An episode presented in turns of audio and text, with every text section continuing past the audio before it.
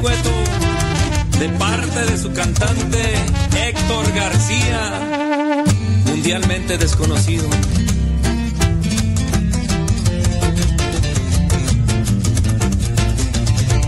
Tú has venido a la orilla, no has buscado ni a sabios ni a ti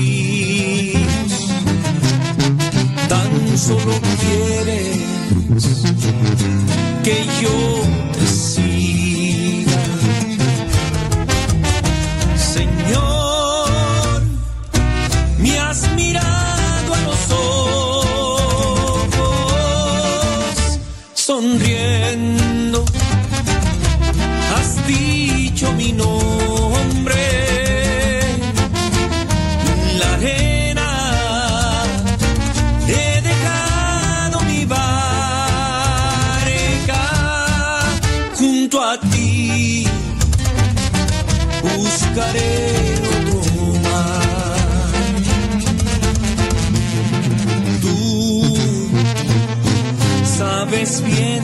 que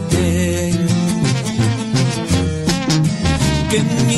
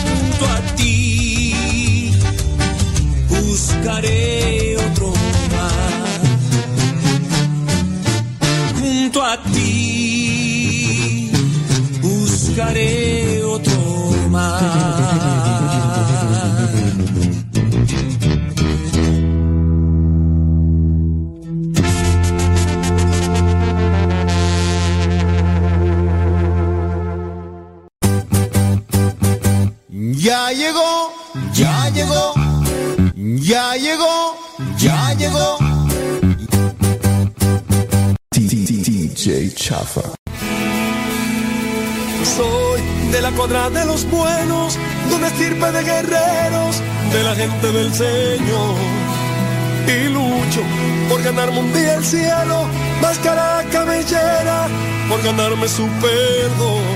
Y lucho, lucho, ay como lucho. Y tanto lucho que ahora me dicen el luchador. Y lucho, lucho, ay como lucho.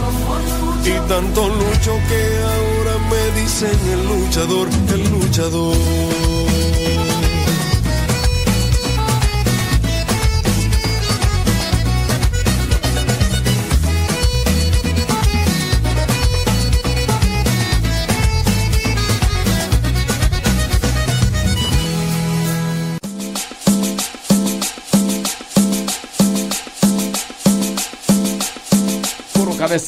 Puro cabeceo. Señoras y señores, gracias por estar allí en sintonía con nosotros en este día lunes. Lunes dicen que los lunes ni las gallinas ponen y aquí nosotros poniéndole rayas al tigre. Lunes 11 de septiembre.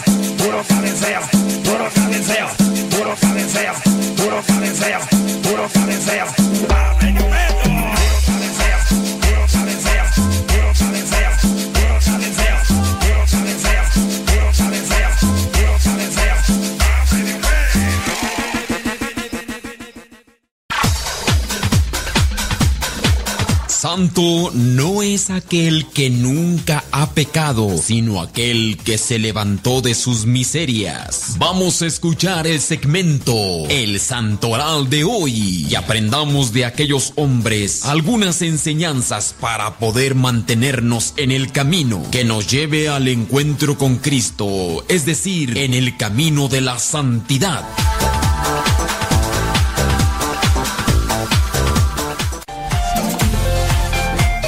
Sí, gracias. Lunes 11 de septiembre. Se recuerda sin duda lo que sucedió por allá en el 2001. Un 11 de septiembre, más o menos como a estas horas, ¿no? Más o menos como a estas horas de la mañana. Bueno, acá en México, ¿verdad? En Estados Unidos, no me acuerdo qué. Pero como eso de los cambios de horarios, ya ves, ahorita es diferente todo el rollo. Hoy, 11 de septiembre, la iglesia tiene presente al santo Elías. Elías Espeleota. También a los santos Félix y Régula. También tiene presente al santo Juan Gabriel Perboiré. Juan Gabriel Perboiré. También al santo Pabnucio. Pabnucio. Pues son santos como que no muy conocidos, ¿verdad? Sí, de repente nosotros nos hemos quedado. A lo mejor igual porque son santos más, más cercanos a nosotros. Muy bien, criaturas del Señor. Saludos a los que nos están escuchando allá en Unidos por Cristo y María. Allá en Modesto, California. La, la Merced, California. Stockton, California. Manteca, California. Y todos los lugares allá circunvecinos.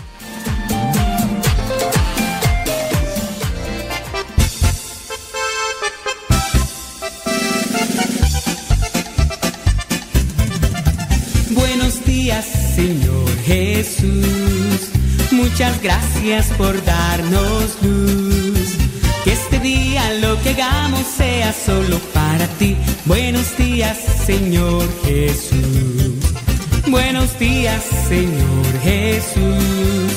Muchas gracias por darnos luz. Que este día lo que hagamos sea solo para ti. Buenos días, Señor Jesús. La noche ha pasado, la tempestad se fue, muy débil y cansado esperando amanecer. Pero al abrir mis ojos, un rayo puedo ver, el sol brilla en el cielo, su luz ya puedo ver. Buenos días, Señor Jesús, muchas gracias por darnos luz. Que este día lo que hagamos sea solo para ti. Buenos días, Señor Jesús. Buenos días, Señor Jesús. Muchas gracias por darnos luz. que hagamos sea solo para ti. Buenos días, Señor Jesús. Los pajarillos. Buenos días, buenos días. Septiembre, mes de la Biblia. Septiembre, mes de la Biblia. Exhibe su color del fondo. ¿Ya estás listo para la trivia? Pues vamos con ella. La pregunta es la siguiente. ¿Cuántos años vivió Jacob en la casa de su suegro Labán? ¿Te acuerdas de Labán? El que es considerado dentro de una broma como el peor músico porque Jacob le pidió la menor y le dio la mayor. Bueno, eh, hablando de ese pasaje bíblico, ¿cuántos años vivió Jacob en la casa de su suegro Labán? ¿Duró siete años? ¿Duró catorce? ¿O duró veinte? ¿Cuántos años duró viviendo Jacob en la casa de su suegro Labán? ¿Duró siete? ¿Duró catorce? ¿O duró veinte?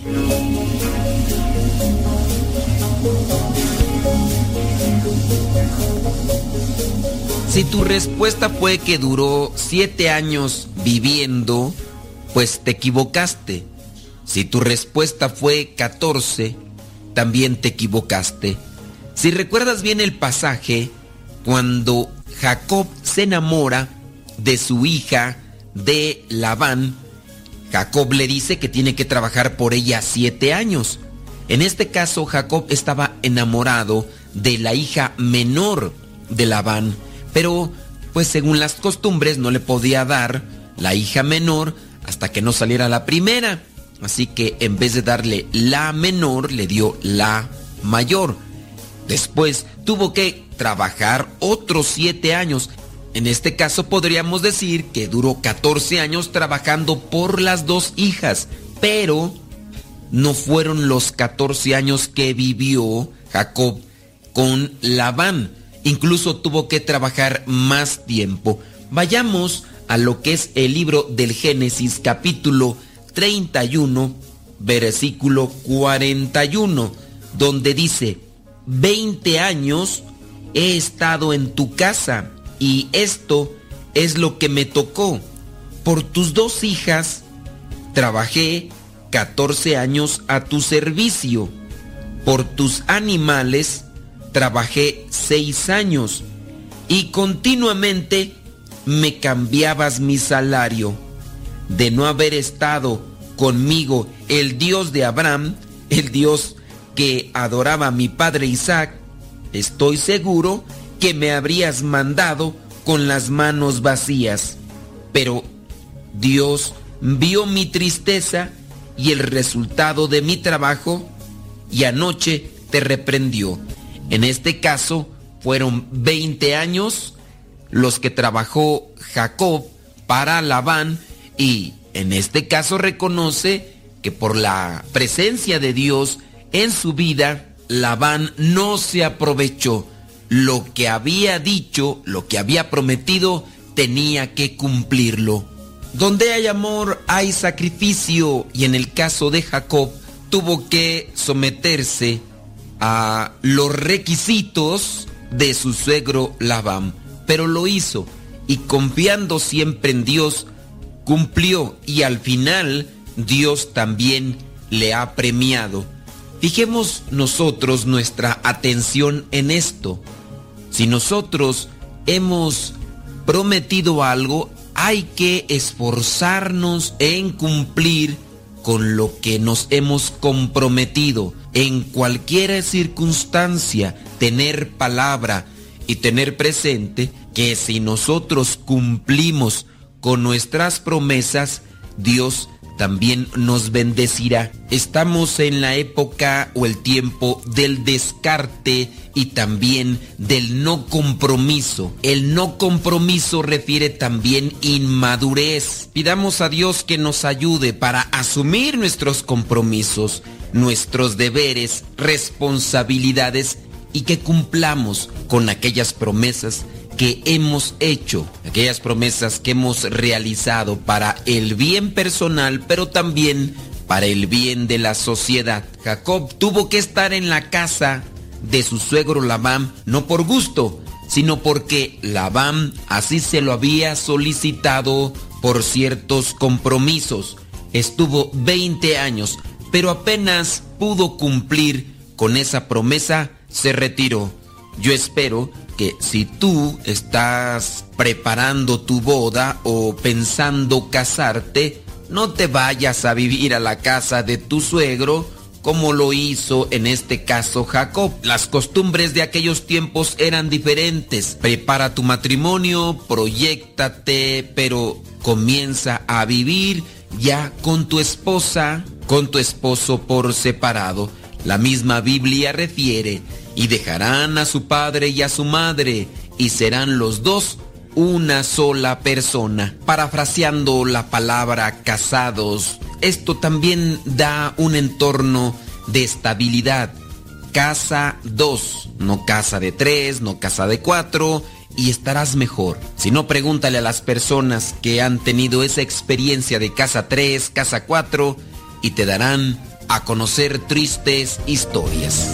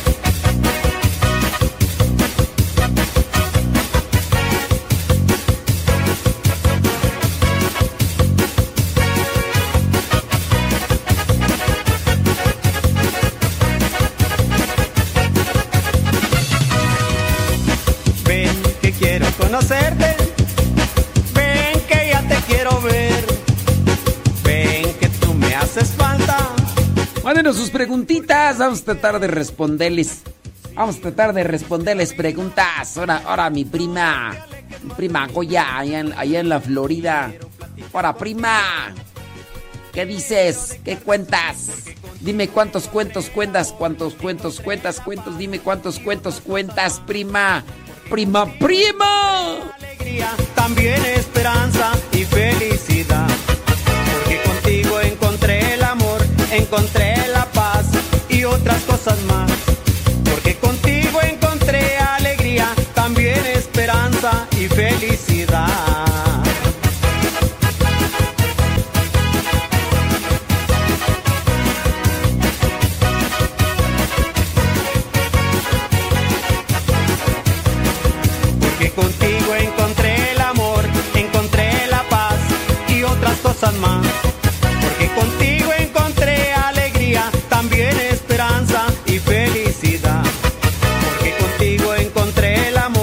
Encontré la paz y otras cosas más.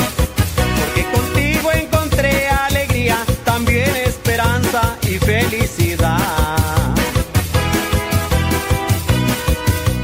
Por acá nos hacen una preguntita, vamos a, a responder. Dice, bueno, no decimos su nombre, ¿verdad? Dice, cuando tenemos retiro, exponemos el Santísimo en un cuarto. Ahí se decora para ponerlo. Mi duda es cómo debería de adornar ese lugar donde va a estar el Santísimo.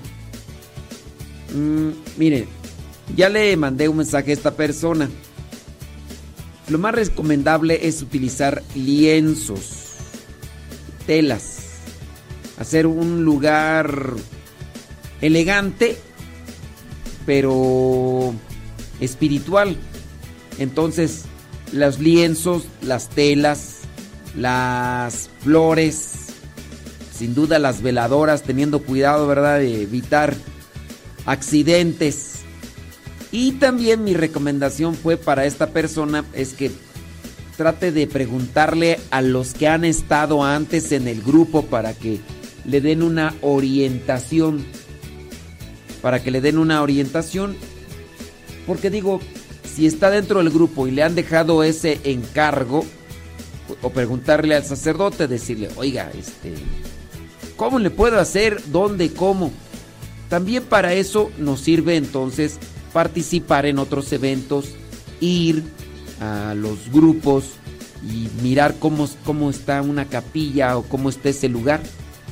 Sí, aquí hace falta creatividad, ¿eh? Hace falta creatividad, hace falta también pues iniciativa de, a ver, vamos a hacer esto, vamos a hacer lo otro. Buscar los recursos materiales, sin duda, tener lo que vendría a ser la tela, las flores, las bases. No hay que no hay que cruzarse de brazos y, ¿pero dónde los consigo? Pues no, no sé. No, es que no tengo nada. Pues sí, pero tenemos que tener iniciativas, salir a buscarlos, acomodarlos. ¿Y cómo los acomodo? A ver, pues es que no sé. Tendrías que ver cómo está acomodado ahí eso. Allí donde están, ¿verdad? ¿Qué repisas tienes? Ay, es que no sé ni qué repisas tengo. O sea, necesitamos iniciativa y también necesitamos eh, inspiración y creatividad para poder realizar las cosas como Dios manda. Dice, ¿será que el Evangelio... Eh, así, sí, ya lo mandamos. Pues sí. Ándele pues. Échele con todo. Déjame ver por acá, porque hay muchos saluditos. Gracias a los que nos mandan sus saluditos, cómo no. Eh, dice que después de que el sacerdote proclama el evangelio, que si nos debemos de sentar de inmediato. Pues bueno, yo no, no, no podría como que decirte qué, qué, qué es de inmediato. O sea, Palabra del Señor. Gloria a ti, Señor Jesús. Y ahí que se escuche todo el, el acomodadero de las tepalcuanas o qué. ¿A, eso le llamas de inmediato o cómo? No, es que no, no, no entiendo pues por dónde va el asunto. O sea, en cuanto diga palabra del Señor, acomoden todas las tepalcuanas nomás escuche como cuando llega el momento de la consagración, qué feo se escucha cuando avientan todos los reclinatorios y empieza una también una sonadera. Pues no. Es que no sé por dónde va la pregunta esa de que que si uno se tiene que sentar de inmediato, no sé. ¿De inmediato? ¿Así? ¿Ixo facto o cómo? ¿Por qué? ¿Será por qué? Déjame ver por acá donde hay otra pregunta y así vamos respondiendo para tratar de ayudarles. Esos de Modesto, California, no tienen preguntas. Mira, el Guayumín 2 hace preguntas cuando no estoy respondiendo preguntas. Y ahorita que estoy respondiendo preguntas, Guayumín 2 a estar dormido. Ay, Ramón. Ramón. Ramón. San Dios mío santo. Déjame ver. No, no, no hay preguntas, no. Hay muchos saludos. Vamos a tener que hacer la hora sonidera, yo creo. Es... Sí, es que quiero que salgan de sus dudas, hombre. Quiero que salgan de sus dudas, pero no, no. Pero no, pero no. Cuando se dice que una persona practica la santería, ¿a qué se refiere? La santería es una religión que mezcla el vudú, que mezcla a los santos católicos. A eso se le llama santería. Utilizan lo que son técnicas africanas. Es también... Es brujería. Brujería mezclada con los santos. Brujería mezclada con los santos. Por eso el título es Santería. O sea, están los santos, pero va relacionado con brujería. Y eso obviamente lo practican en, en muchos lugares. Ya donde tú sabes que hay alguien que practica la brujería, pero mete a los santos, santos católicos, que de repente que San que San Judas, que San José, que San bueno, regularmente utilizan al Sagrado Corazón, ¿no? Y al Señor de la Misericordia y y ahí es donde ya tú dices, no, es que son santeros. Son santeros y ya invocan al al Santísimo y todo lo demás. Dice por acá, ¿qué dice por acá? En las telas para el Santísimo podría usarse banco y dorado. ¿Usarse bancos o cómo? O blanco. Blanco y rojo. Pues miren, se pueden utilizar los colores. Obviamente, pues no se van a utilizar los, los colores arcoíris. Aquí necesitamos conocimiento de un poco de, de estética. A ver, ¿se puede utilizar el rojo? Sí se puede utilizar el rojo, pero hay que saberlo utilizar. No es para un altar del Sagrado Corazón, pero también el rojo es un símbolo del amor. O sea que sí se puede utilizar el rojo, sí se puede utilizar el blanco, sí se puede utilizar el amarillo, sí se puede utilizar el, dorado. Obviamente colores rosas, colores verdes, colores fuchsias, colores... ¿Qué otros colores? Pues hay varios colores pues por ahí que no, que no vienen al caso. Ahí es donde uno necesita tener creatividad, saber hacer combinaciones de colores. Me tocó una ocasión mirar que en una pequeña capilla decoraron con globos. Obviamente los globos no son propios para una decoración donde va a estar Jesús sacramentado. Una misma capilla, parroquia, que está adornada con globos, porque son, pues son cosas visibles, vistosas, llamativas. Me acuerdo yo que en un domingo de resurrección entré a una capilla y casi me voy así de, de espaldas porque pues yo no sabía si estaba entrando a un a una fiesta de 15 años, a un salón de fiestas o estaba entrando a la capilla. No, yo no distinguí realmente. Pues, pues hay que hay que saber cómo cómo decorar. Cuando la persona no tiene conocimiento de de los colores, hay que saber mezclar los colores. Miren, en una ocasión también yo llegué a otra capilla y resulta que cuando entré a la capilla, pues no sé, yo, yo me imaginaba que había entrado como a un baño, a un baño gigante. Y a lo mejor tú preguntarás, ¿por qué un baño gigante? Pues bueno, lo que pasa es que las paredes y el piso estaban con un azulejo un azulejo color azul con gotitas de agua. Sí, ese pienso, ese azulejo, y que mi recomendación no es que pongan azulejos que, que sean resbalosos con el agua, porque eso en el piso, cuando se meten a bañar las personas, si se meten descalzas, este, puede ser que, que, se resbalen y, y caigan y con eso pase un accidente. Pero me acuerdo yo en esa ocasión entraba yo a esa capilla y en esa capilla estaba estaba todo así azulejo por las paredes y el piso todo azul. Y, ese azul era así como con gotitas de agua, era un decorado. Que me dio a entender a mí que quien hizo la elección del azulejo para esa capilla, pues en realidad no tenía un conocimiento estético. No tenía un conocimiento estético. Sí, en el caso de las personas, yo quiero acomodar el Santísimo. Pues miren, yo les recomiendo que traten de mirar lugares donde tienen acomodadas las cortinas. Cortinas elegantes. No, no cortinas de fresitas, cortinas de, de donde hay dibujos de sandía o platanitos. No, cortinas elegantes, colores, colores pastel en el sentido, colores un solo tono, colores sobrios, colores sobrios. El, el adornado con las telas, pues le da un cierto tipo de elegancia, la de Francia.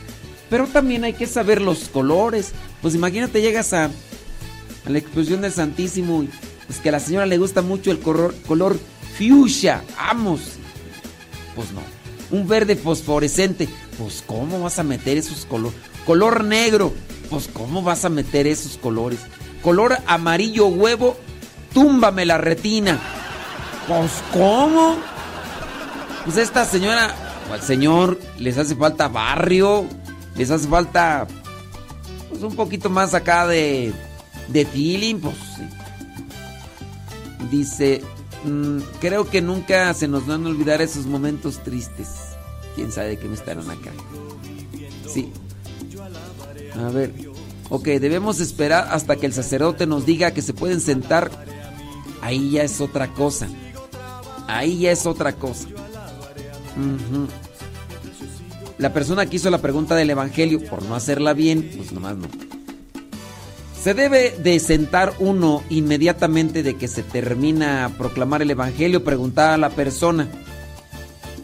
La pregunta yo creo que más propia sería, uno se tiene que sentar después de proclamar el Evangelio hasta que diga el sacerdote. Pues miren, hay que ser moderados en este sentido. Ustedes escuchan el Evangelio. Palabra del Señor.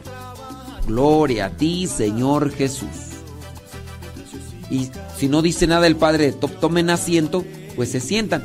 Hay padrecitos que les gusta hacer polvadera, que van a decir siéntense, pero se, se da su paquetillo, se da su importancia. Y entonces no dice nada. No dice nada, entonces, palabra del Señor. Le da un beso a la Biblia.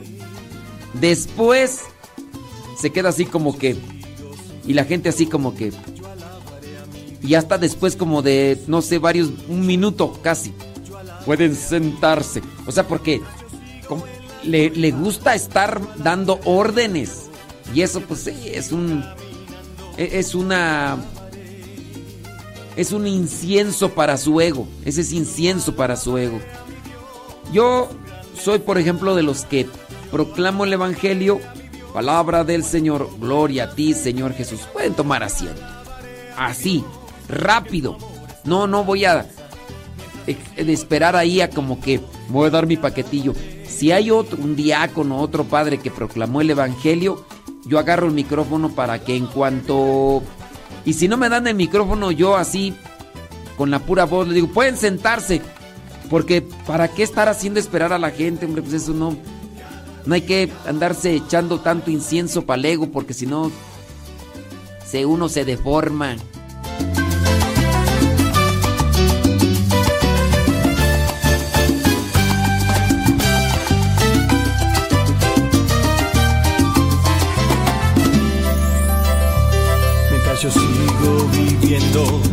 Yo alabaré a mi Dios.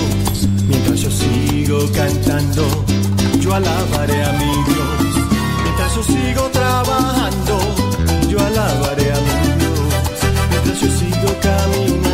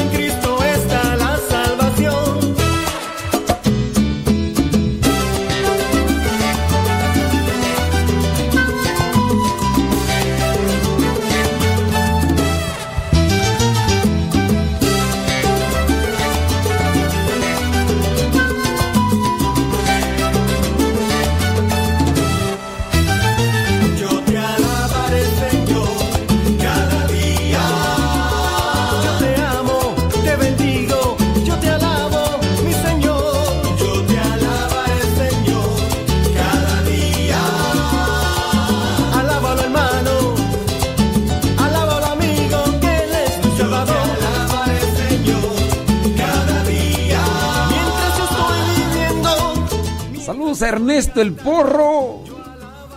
Ándele, que va manejando. Con mucho cuidado, porro. Con mucho cuidado. Saludos a Malena, la esposa del porro. Ira pues, hombre. Saludos a Iván. Iván. Ey. Sí, sí, sí, sí, es cierto. Dice, padre, ¿qué es malo el yoga para el cristiano hundado? Miren, el yoga es una técnica oriental, una técnica oriental con la que se busca el enajenamiento.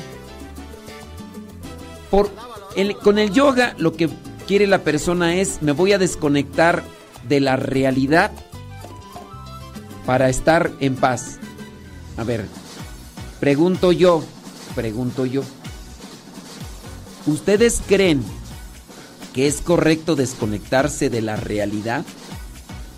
Por ejemplo, en el caso del yoga se busca la, el nirvana o llamado imperturbabilidad. Tengo problemas con el esposo, tengo problemas con la esposa, tengo problemas con los hijos. Voy a empezar a hacer yoga. Me voy a poner en flor en flor de cempasúchil, no es flor de loto, flor de cempasúchil porque estás bien frondosa. Te pones en flor de cempasúchil, en flor de loto no, pero en flor de cempasúchil sí. Y empiezas a buscar el nirvana o la imperturbabilidad.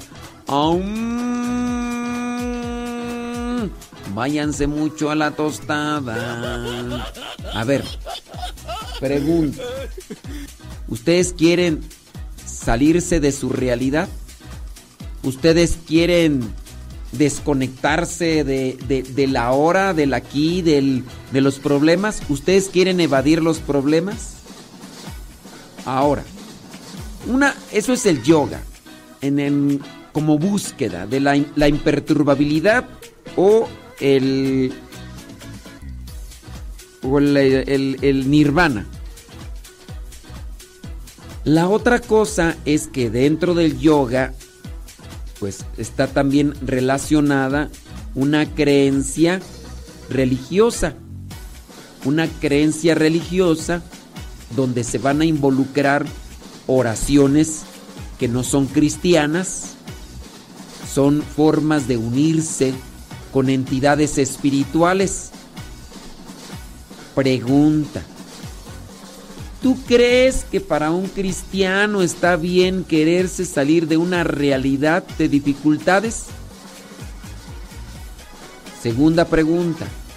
¿Tú crees que es conveniente relacionarse con una creencia religiosa en la cual se van a utilizar oraciones o mantras con las cuales se hacen invocaciones espirituales de otras creencias? ¿Tú crees? ¿Tú crees que eso es correcto? ¿Tú crees que eso es conveniente? ¿Tú crees que eso será beneficioso? Pregunta. A ver, respondan ahí. Ah, yo, yo creo que sí es correcto. Que, invoquemos creencias de otro, de, otras este, religiones. Yo, yo sí creo que es correcto. A ver, neta, pregunta. A ver, ¿Crees que, es conveniente sacarle la vuelta a las pruebas, a las dificultades? Muchas pruebas y dificultades en la vida nosotros no las hemos echado. Hemos elegido situaciones o hemos elegido a personas con las que estamos pasando una complejidad, pero nosotros los elegimos. Quizá a lo mejor no hicimos una buena elección, y nuestra justificación es, Él me mintió, Él me engañó, o ella, Él me mintió, él me dijo que era... Mentiras, todo era mentiras. Pues, imagínate. Entonces hay que también asumir eso. ¿Es conveniente para un cristiano sacarle vuelta a las dificultades, a los compromisos? Digo, ahí también uno tiene que analizar. Ahora, también con relación al famoso yoga. Muchas veces se puede estar haciendo algo que no corresponde al yoga con relación a solamente ejercicios. Ejercicios.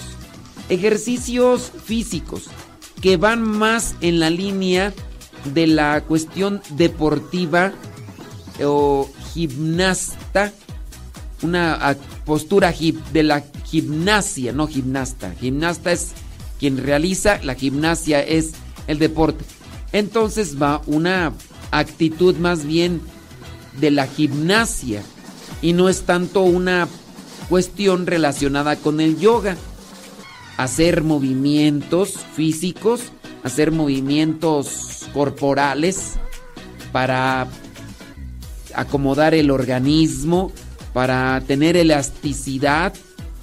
Eso no quiere decir que sea como tal yoga, ya que dentro del yoga hay diferentes actividades y una de ellas es la relajación muscular, la relajación corporal. Ahora, quien confunda relajación muscular y corporal con yoga, pues está mal. Los que hacen deporte tienen que calentar su organismo, tienen que acomodar sus nervios, sus huesos para evitar accidentes, ya que los músculos están rígidos y entonces tienen que hacer ejercicios para acomodarse y evitar que, pueda sufrir un nervio, un estirón o un rasgamiento, una rasgadura. Y eso no, no quiere decir que eso es yoga. Que el yoga utilice la relajación muscular para poder hacer incluso sus oraciones como se hacen, que son las mantras, no quiere decir que la, la actividad física como relajación es eh, física de los nervios, no quiere decir que eso sea yoga. Ahora, también dentro del yoga se pide una oxigenación de la sangre.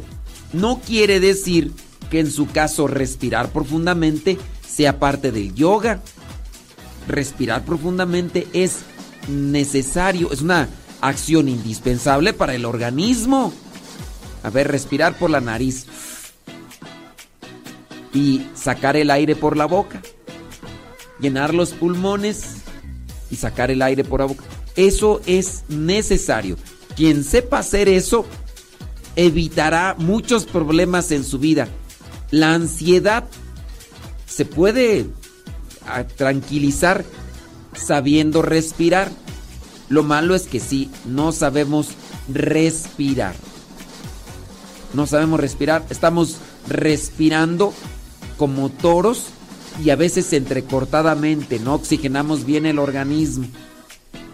Yo conozco por ahí una persona que evito en la medida posible comer con esa persona cerca, porque cuando está estamos comiendo, esa persona no sé, como que se le abren los poros de la nariz y empieza a bufar como toro.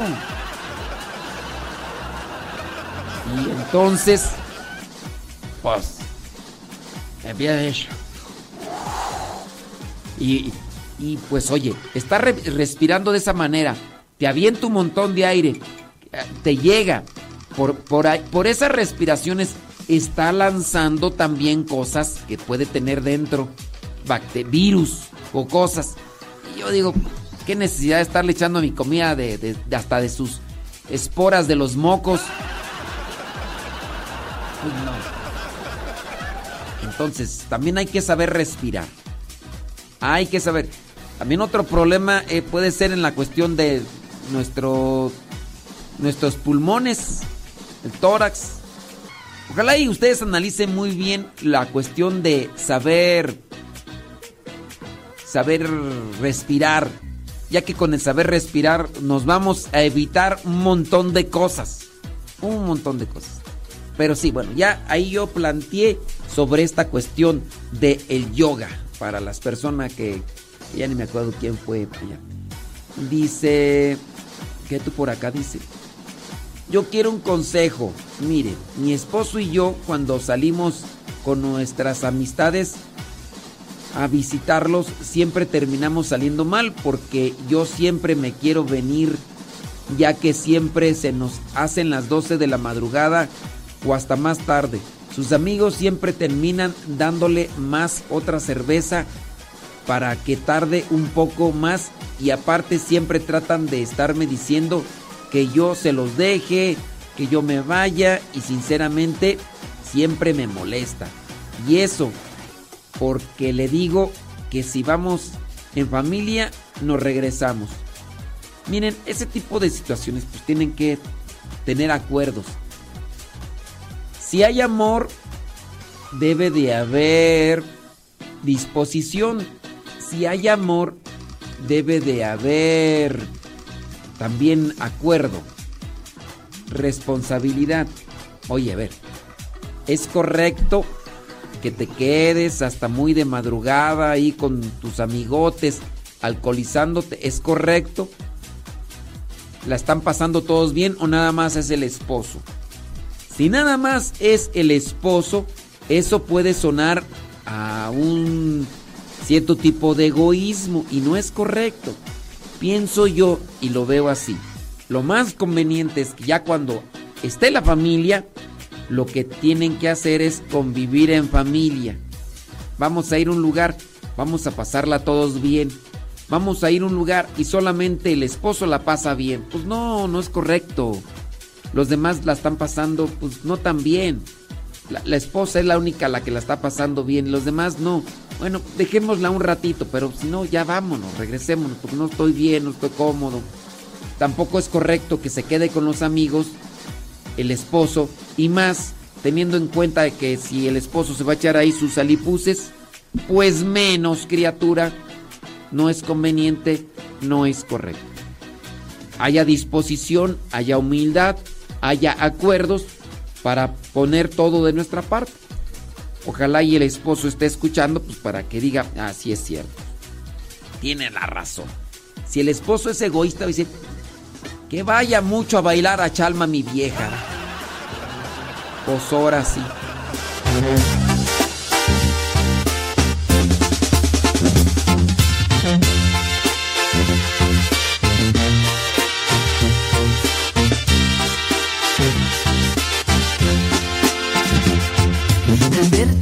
Lindos ojos entraste toda mi vida.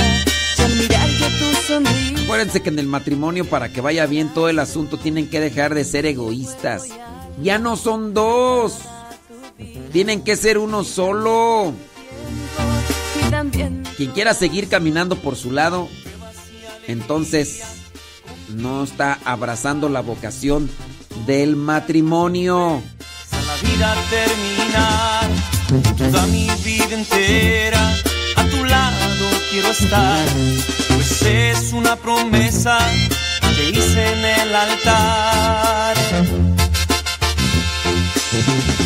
Y contigo quiero estar. A tu lado, yo seguir, yo a tu lado Teniendo en cuenta estas situaciones de inconformidad, de comprensión, pues puede llevar la situación del matrimonio a debilitarse, la relación, la cercanía, la unidad, puede quebrantarse, resquebrajarse y, y van a empezar así quizá la mejor ahora es él el que está causando el conflicto. Al rato va a decir ella, pues ahora va la mía, mendigo. Ahora va la mía, perro. Ahora va la mía, languaricho.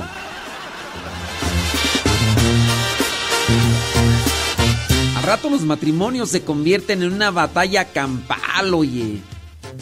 Ya, ya nomás están como que esperando quién, quién es el que ataca, quién es el que hace. Pues no, eso no está bien. Y más si tienen hijos. si tienen sus dos hijas, sus dos hijos, pues, ¿cómo es eso, pues, hombre? Tienen que acomodar la, la situación. Dice, mi esposo se soñó en un ataúd y lo veo muy nervioso, ya que de hecho me pidió que lo abrazara. Y en ese abrazo solo me decía que ya se iba.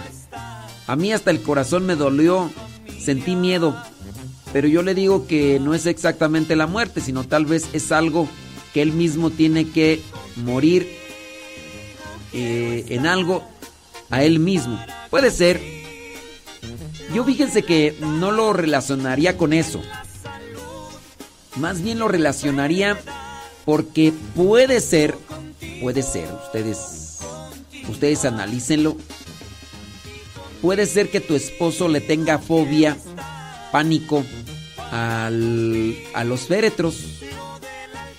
Si es que tu esposo le tiene fobia o pánico a los féretros, o le tiene mucho miedo a eso, posiblemente tu esposo está pasando por una dificultad, un estrés, una angustia, algo que, que lo tiene así, lo tiene eh, inestable.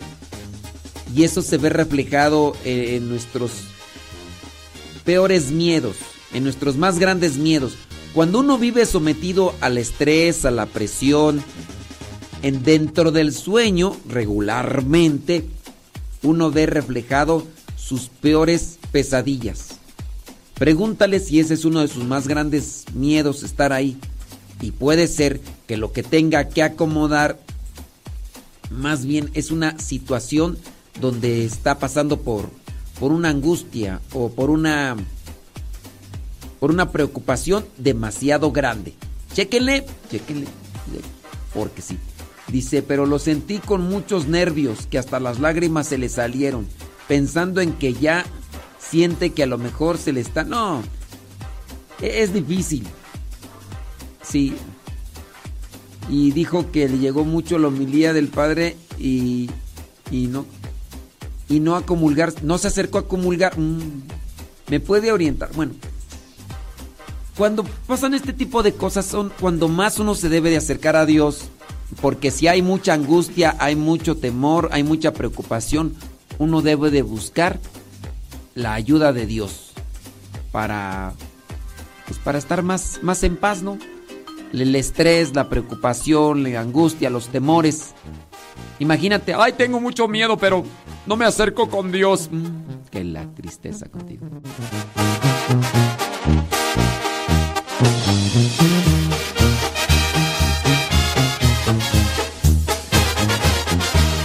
El mundo es un desierto que agua para el alma no puede producir.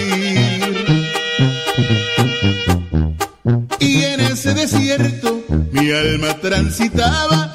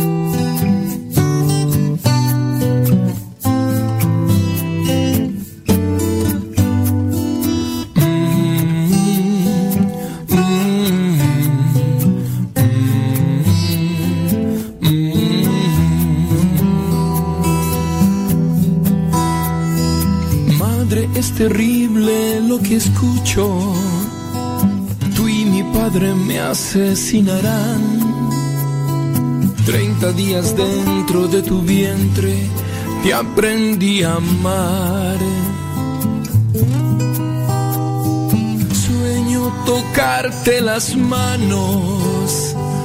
Sueño mirarte reír. Mi corazón palpita con su ritmo. No pienses solo en ti, también quiero vivir.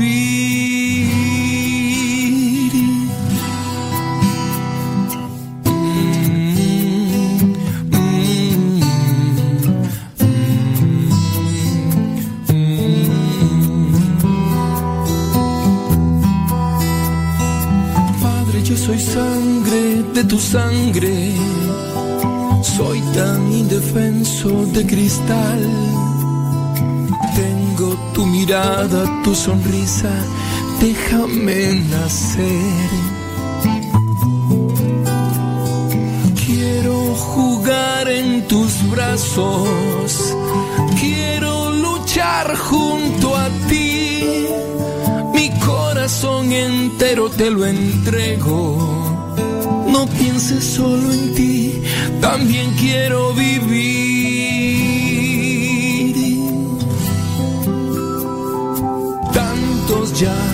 Han muerto en vientres asesinos. Hay padres sin derecho que matan sin derecho, por eso quiero pedir un minuto de silencio por millones no nacidos. Son ángeles que no volaron, son luces que nunca brillaron. Son las 9 de la mañana ya con un... No, no, 9 en punto. 9 en punto. Muchas gracias a los que están ahí en sintonía con nosotros en este día. Lunes 11 de septiembre. ¿Dónde estabas en el 2001 mientras veíamos en las noticias como una torre, como un edificio en Nueva York eh, estaba incendiado. Y cómo miramos que otro avión iba cerquita de donde el edificio y sácatelas tú que se estrella con con la otra torre con imágenes así en vivo así que pues bueno yo pienso que pues en aquellos tiempos no no se tenía considerado eso y sácatelas tú qué feo qué feo pues sí Así pasa cuando sucede. ¿Qué, qué estaban haciendo en aquel 2011? Yo estaba en mi etapa del noviciado 2001. Ah, híjole, ya. De hecho, hoy tengo pues esa bendición de, de poder estar todavía aquí cercano a esta casa. Y, y pues sí, estar aquí pues es revivir los recuerdos, ¿no? De, de mi etapa ya en el 2001 recordar que habíamos terminado, creo, de desayunar.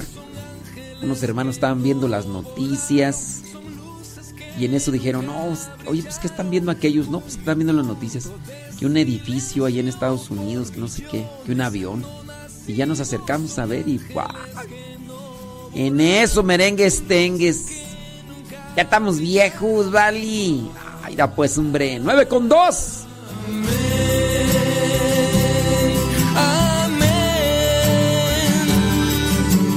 Un minuto de silencio.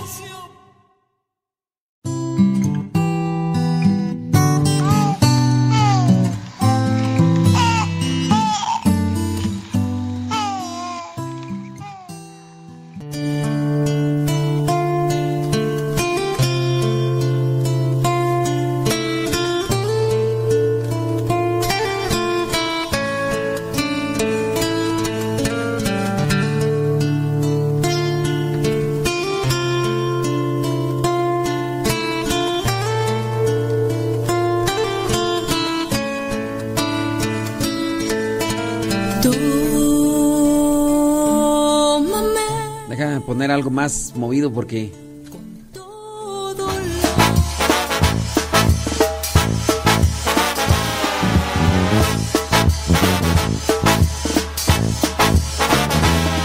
Charalito se llamaba, era un pequeño pez. Era inteligente y de buen corazón, aunque muchas veces no había actuado bien. Se sentía pequeño y de poco valor. Pensaba que el perdón no llegaría a conocer. Charalito supo que el Señor pasaba por su barrio y lo quiso ver. No se sentía digno de encontrarse con Dios. Se quedó a lo lejos sin dejarse ver. Escondido entre los peces se quedó. Y escuchó una voz diciéndole su nombre. Y el Señor le miró, le dijo que esa noche cenaría Charalito, ya no temas. El Señor te liberó, rompió cadenas. Charalito, charalito, ya no temas. Él miró tu corazón, ya no hay condena. De los que son pequeños es el reino de los cielos. Porque Jesucristo los llamó.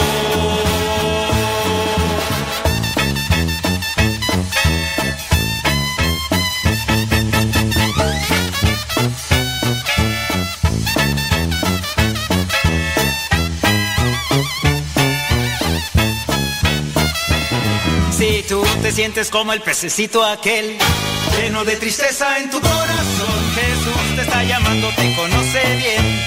Todo lo que quiere es darte su perdón, quiere que camines siempre junto a Él.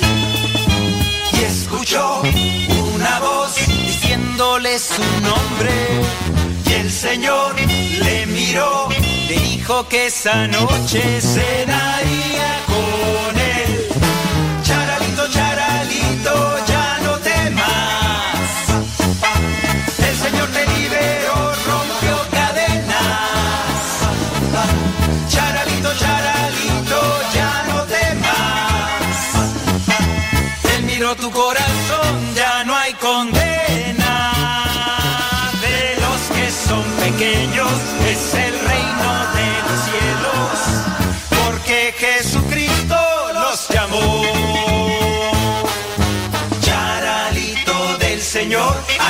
llegó la salvación. Eres grande en el reino de Dios. Charalito del Señor, Él ha mirado en tu interior.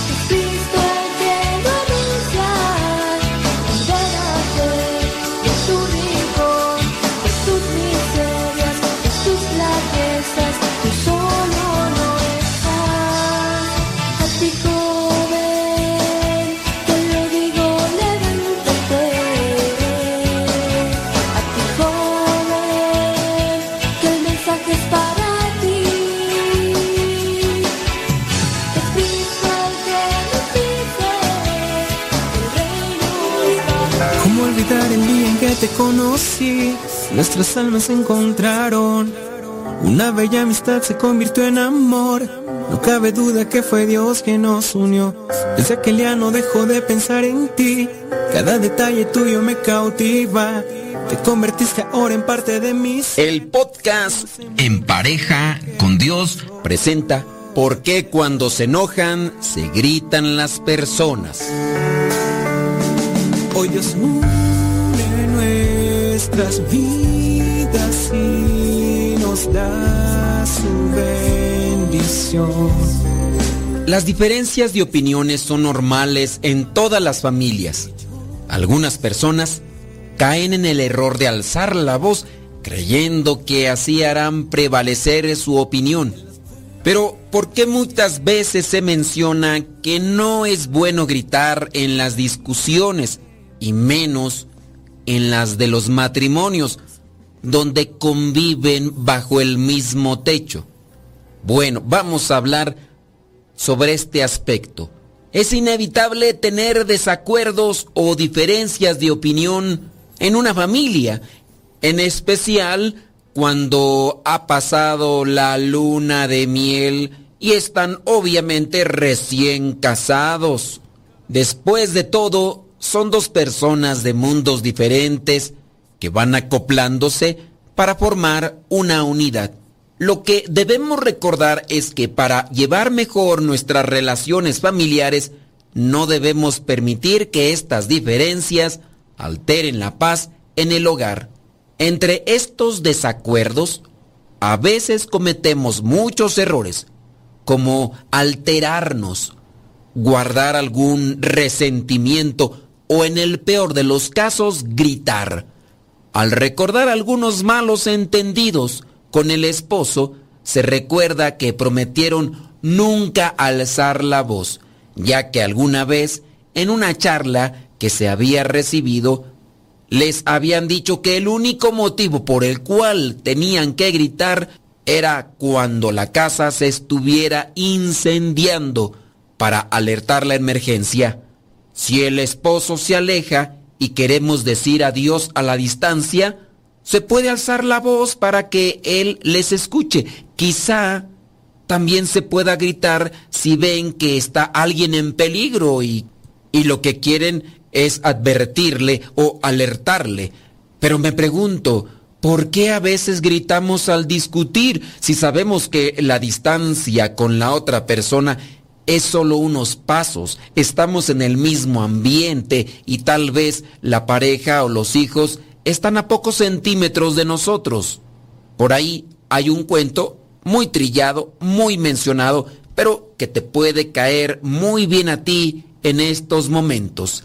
Dice este cuento que un día un viejo sabio, un monje, preguntó a sus seguidores lo siguiente, ¿por qué la gente se grita cuando están enojados?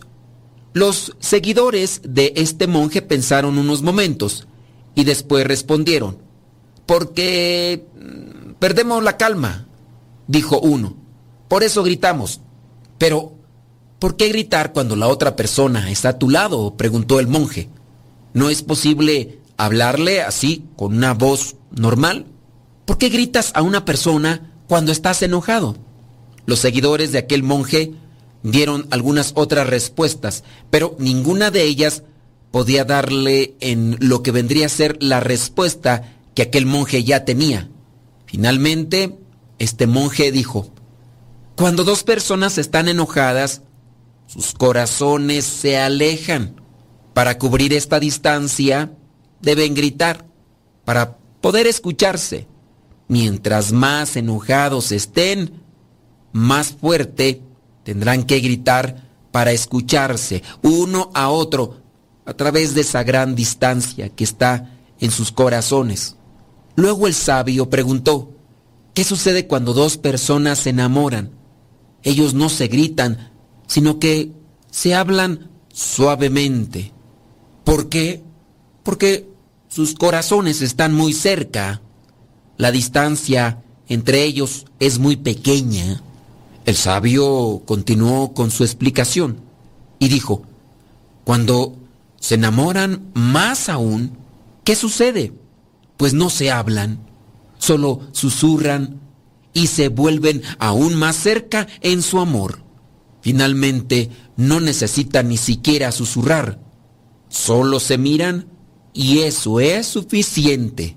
Así es cuán cerca están dos corazones cuando se aman. Luego dijo, cuando discutan, no dejen que sus corazones se alejen. No digan palabras que los distancien más. Llegará un día en que la distancia sea tanta que no encontrarán más el camino de regreso. Por eso, y muchas cosas más, en el matrimonio no deben de gritarse. Qué hermoso es pensar que en la familia los corazones de todos están muy cerca porque no necesitan gritar. No confundamos una comunicación sana con un océano turbulento de palabras. Recordemos que para tener una familia feliz, un matrimonio feliz, el hogar debe ser un pedazo de cielo donde solo haya cabida para el amor. A veces pareciera ser imposible concebir esto, porque ha sido tanto el desgaste entre los dos que prácticamente ya no se han encontrado los pedazos del corazón con tantas discusiones que se han hecho. ¿Qué pensamientos vienen a tu mente al escuchar esta historia que quizá ya la habías escuchado antes?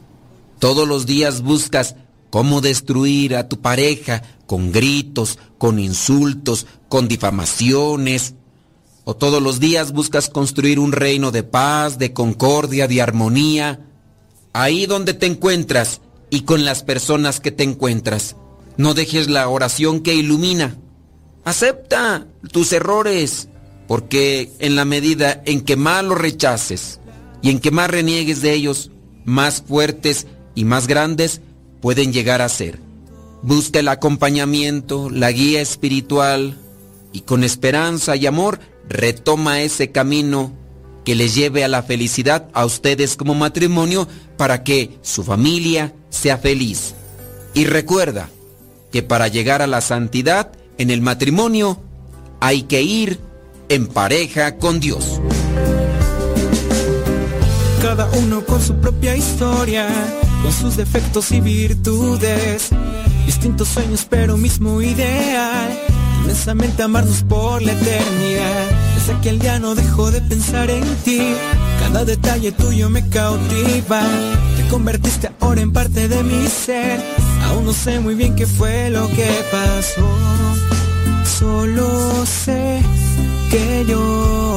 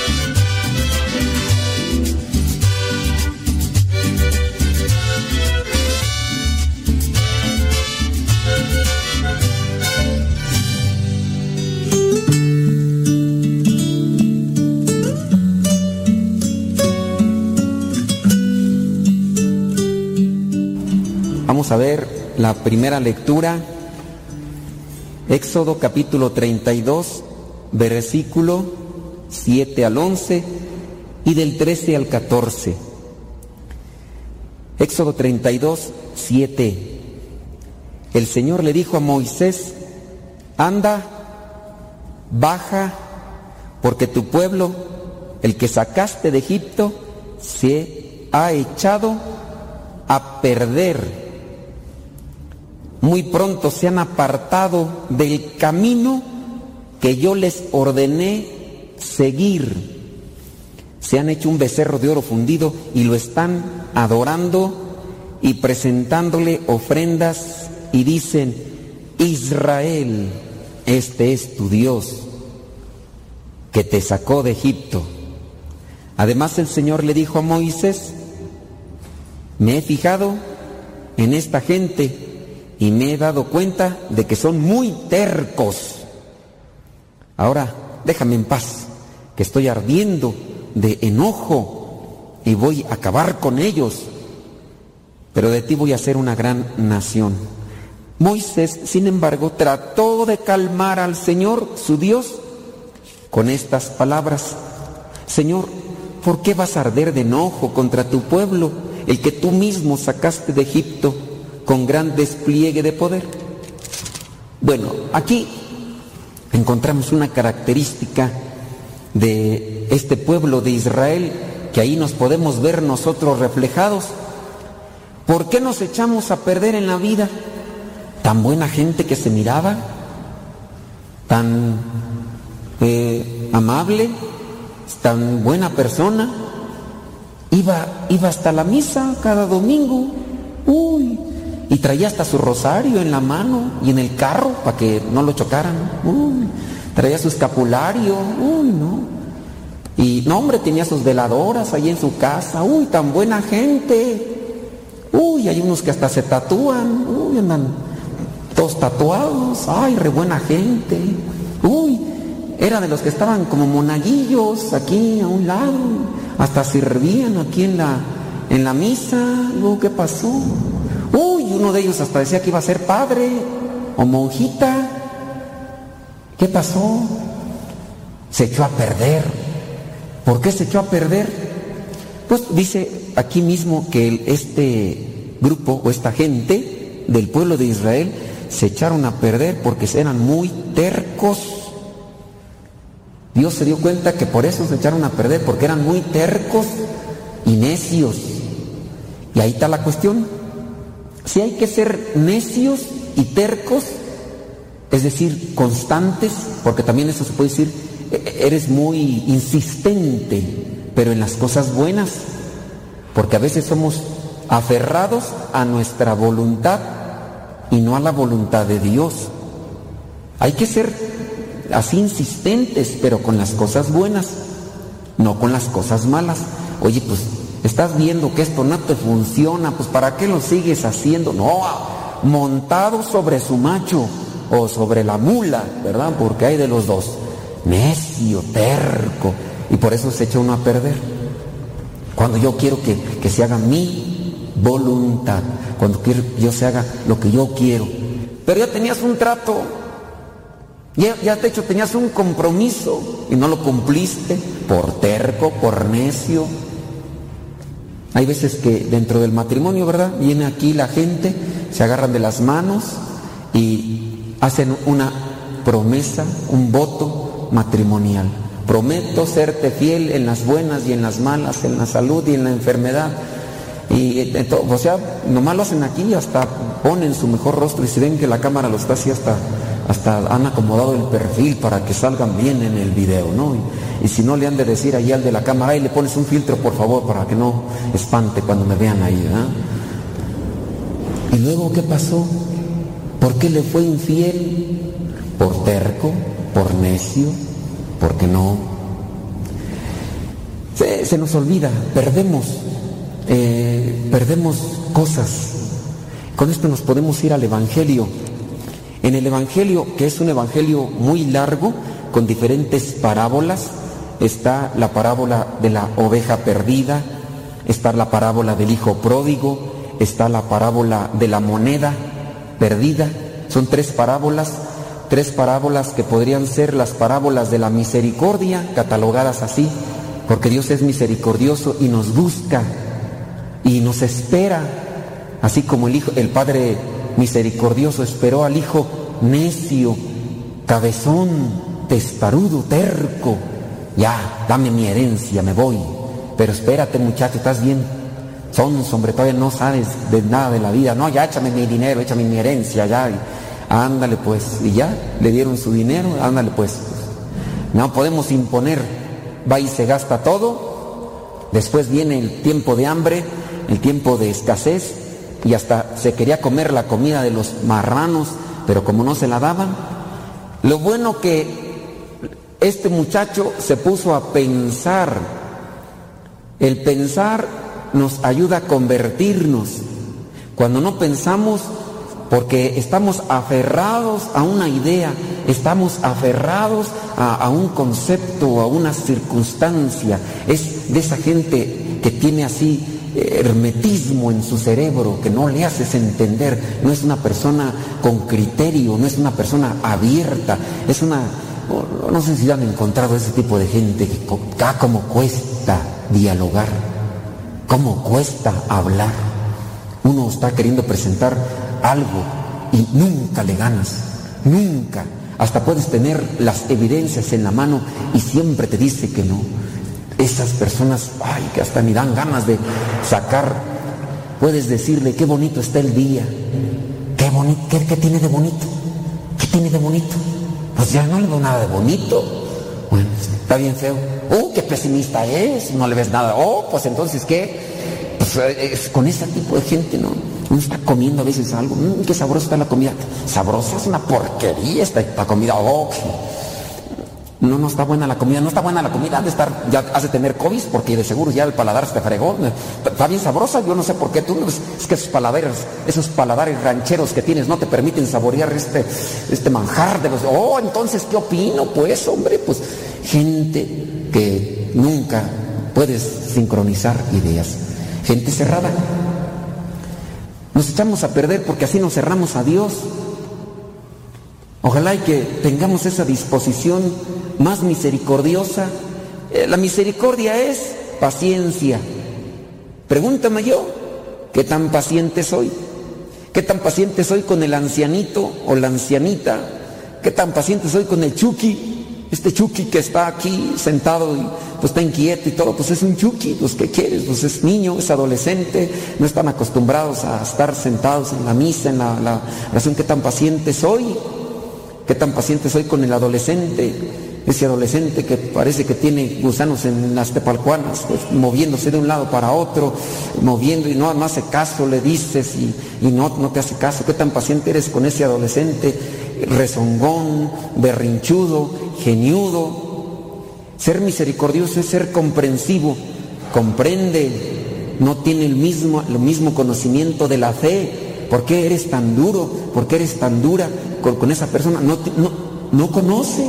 Tú por lo menos ya vienes cada ocho días a misa. Hay gente que no viene cada ocho días a misa y que cuando viene se viene a dormir. Pues ¿qué agarra? Nada. Pues hay que ser por lo menos compasivo. Había veces que sí me da pues un montón de coraje, ¿verdad? Pero pues hay que, en la comprensión uno debe de ser paciente. En la misericordia uno debe ser tolerante. Hay gente que, que no sabe mucho de la fe, como tú sabes. Entonces hay que ser tolerantes. Entonces estas parábolas de la misericordia nos pueden ayudar. En la de la oveja perdida, nosotros también podemos ayudar a rescatar a esa oveja perdida. ¿Cómo la podemos de rescatar? Pues dándole un consejo. Ah, pero le diste un consejo y no te hace caso. No te hace caso. Está más que oveja perdida, es una chiva loca. Por no decir cabrita, pero en aumentativo. Ustedes ya saben. Esto, no, no puedes, no puedes decirle nada, un consejito, porque luego lo está respingue, respingue. Uy, tú vendes piñas, el burro hablando de orejas, oye, ¿desde cuándo tú acá ya? Uy, perdóname, está, ya, ok, entonces no te digo nada, ya no, no puedes darle un consejo a ciertas personas. Pero sí podemos ayudarlas en ser, dándoles un libro para que analicen, eh, traerlos a un retiro. Ayer me platicaba una señora que vino al retiro, me dijo pues que trajo a su hija adolescente, pues ya saben cómo son los adolescentes, están en la época de la punzada. Si ustedes fueron chukis cuando eran adolescentes, estos muchachillos vienen con las pilas recargadas y a veces traen hasta una de respaldo y estos quién los controla. Pero la señora trajo a su adolescente al retiro y entonces ayer me platicaba la señora, dice, fíjese que estamos muy bien, vinimos en parte por compromiso, la muchacha va a ser sus 15 años, todas son adolescentes, y entonces la trajeron al retiro y la muchacha ha cambiado en su manera de ser, de comportarse en su casa gracias al retiro. Y los consejos que le daba la mamá, pues a veces la, la hija no, los, no les hace caso. Pues ¿cómo ayudar?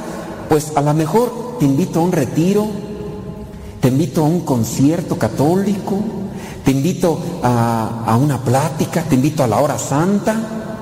Pues así uno puede ayudar a la gente. A lo mejor regalándoles un audio. A algunos de ustedes yo les mando los audios por el WhatsApp, los del Evangelio o estas explicaciones, se las mando por WhatsApp. Y algunos hasta han dicho, tengo un conocido que ya le bajó un poquito de espuma a su licuado porque le empecé a mandar el Evangelio y antes en su, eh, ¿cómo se llama en el perfil ese? En su historias o en esa cosa, ahí ponía puras muchachas en cuerámaro. Dice, ya no las pone, ya pone ahora las oraciones. Le digo, pues algo va cambiando. O sea, no querrás que ya rece el rosario contigo, pero por lo menos ya no andan poniendo esas mujeres en cuerámaro ahí, que nomás las pone allí en sus, en sus historias. Por lo menos ya ponen las oraciones. Otras personas dicen que me sorprendió fulanito de tal o fulanita que antes criticaba tanto a las cosas de Dios, ya veo que hasta está en misa, ya va a misa. Digo, no quiere decir que mi evangelio sea el milagroso, es lo que la palabra de Dios hace. Pero para decirles cómo uno puede ayudar a las ovejas descarriadas. Estos muchachos que están aquí medio durmiéndose, algunos de ellos han aceptado venir a ser misionero porque les dieron una revista, algunos de ellos, y de repente encontraron en la revista una luz y, ya, miren, pues ya aquí, pues no son santos, pero ahí estamos en proceso, ¿verdad? O sea, ahí están en el trabajo. Hace muchos años, también yo caminando por aquí, yo ya escribí artículos hace muchos años. Un día un muchachillo salió aquí del comedor, traía una revista y yo pues, era apenas este, novicio. Me dice, hermano, usted escribió este artículo, un artículo que se llamaba Un motivo para no suicidarme, una historia que, que acomodé en mi mente con un mensaje, una moraleja. Y le digo, sí, pues yo le escribí. Le, le agradezco, hermano. Fíjese que esta revista me la regalaron y yo ya hasta estaba, yo ya había planeado cómo acabar con mi vida. Pero una señora me miró cómo andaba en la tristeza y me dijo, ten muchacho, ponte a leer este artículo, mira, para que no vayas a cometer una tontería. ¿Podemos ayudar a los demás, a esas ovejas descarriadas o a esas cabras remilgosas? Podemos, con cosas sencillas, compartan cosas constructivas, positivas, compartan eh, cosas que, que den esperanza, a lo mejor un consejo o a lo mejor hasta escuchando a las personas. Ayer, antier, aquí estuve escuchando a unas personas que vinieron que traían problemas. Yo en sí casi ni les dije nada, nomás me quedé así, como el cotorrito este que está a un lado así nomás, con los ojos pelándoles así y escuchándoles. Y las señoras y las personas desahogándose. Y al final me dicen, gracias Padre, qué bien me siento. Pero nomás porque los dejé desahogarse. Y en ese desahogo encontraron una ayuda. Podemos hacer mucho escuchando a las personas, compartiéndoles algo constructivo. Salgamos a rescatar a las ovejas perdidas o las cabras remilgosas. ¿Quién de ustedes no tendrá una oveja de esas? Vamos a, a la parábola esa de, de esta mujer, versículo 8 de Lucas capítulo 15. Dice que una mujer tenía 10 monedas perdió una de ellas. ¿Cuáles podrían ser esas monedas en nuestra vida? E, esas, con esas con, si yo tengo 10 monedas, tengo una cantidad de dinero, eh, tengo un, un, una cantidad en valor. Si pierdo una moneda, ya no tengo en, dinero el mismo valor, porque ya es una moneda menos. No puedo llegar allá a la tienda y decirle, me da esto porque tengo 10 monedas, ya no tengo las 10 monedas, no me van a querer dar lo que, lo que me iba a comprar yo porque me hace falta una moneda. Cuando uno pierde valor en la vida, ya no es igual. Son 10 monedas. Esta señora perdió una, se dio cuenta. ¿Qué hizo? Dice, enciende una lámpara para ver, a buscar. La lámpara es luz, ¿Cuáles podrían ser las monedas para nosotros? El amor. Antes amabas a tu esposa y amabas a tu esposo y ya no los amas igual que antes. Antes lo mirabas con ojos de borrego a medio morir y allí hasta, hasta te quedabas allí y hasta suspirabas y ahora ni siquiera le sostienes la mirada. Es más, antes le agarrabas la mano, le agarrabas la lonja. ¿De quién son esas lonjas? ¿De quién? Ahora ya ni la mano le agarras. Ya, ya, el amor a veces se pierde. Ahora, si ya te diste cuenta que perdiste una moneda, un valor, el amor, ¿qué haces? Enciende una lámpara. ¿Cuál es la lámpara? Enciende la oración en tu vida, la palabra de Dios. Las personas que a veces han cambiado en su matrimonio porque han ido perdiendo el amor, vienen un, un retiro y, encienden en su interior la luz y, otra vez se comienza a recomponer su relación matrimonial. ¿Qué otra moneda pudimos haber perdido? La bondad. ¿Quién de ustedes no? También cuando se casó era bien bondadoso cuando recién casados, digo, pongo los ejemplos de los matrimonios, también me puedo poner yo, cuando somos bien bondadosos y, se casaron, ay mi vida, tengo que sacar la basura, y, ustedes recién casados, bien bondadosos, no te preocupes mi cielo, ahorita la saco yo corazón, ¿qué más quieres que saque? Ahorita, ¿que ¿te ayudo en otra cosa mi vida? Eh, te voy a abrir la puerta del carro mi cielo, bájese mi reina. Y ahorita ya nada. Sí, dice una señora, no, padre, el otro día mi esposo me abrió la puerta del carro, pero íbamos a 120 kilómetros por hora. Dijo, bájate, desgraciada, ya no te aguanto, tóxica. Pues, han perdido la bondad. A veces entre nosotros, cuando entramos a formación, somos bien generosos. Uy, nos vamos haciendo ya más grandes en la vida religiosa y, más flojos. Mira que hasta me da la razón. Al rato, al rato te voy a echar una tipa que se te quite. Entonces, vamos perdiendo la bondad. ¿Cuántas veces somos bondadosos nada más con las personas que medio empezamos a conocer y ya con las que conocemos no? Hay que encender una luz en nuestra vida. Esta mujer encendió una lámpara. Dice, pues, entonces, a ver, oye, pues enciendo la lámpara, puedo ver mejor, ¿no? ¿Qué otra moneda o qué, qué valor pudimos haber perdido? dijimos el amor, dijimos la bondad, eh, eh, vamos a decir, la paciencia. ¿Quién de ustedes ya perdió la paciencia con sus chukis? Que ya no. ¡Ay! Canas verdes.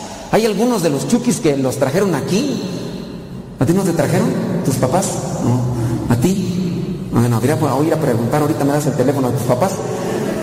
Porque hay veces que los papás, pues si no, mejor se los llevo ya. ¿Cuántos de ustedes no están bien contentos cuando sus chukis ya están regresando a la escuela? Ay, Dios mío, qué bueno que ya regresaron a clases presenciales.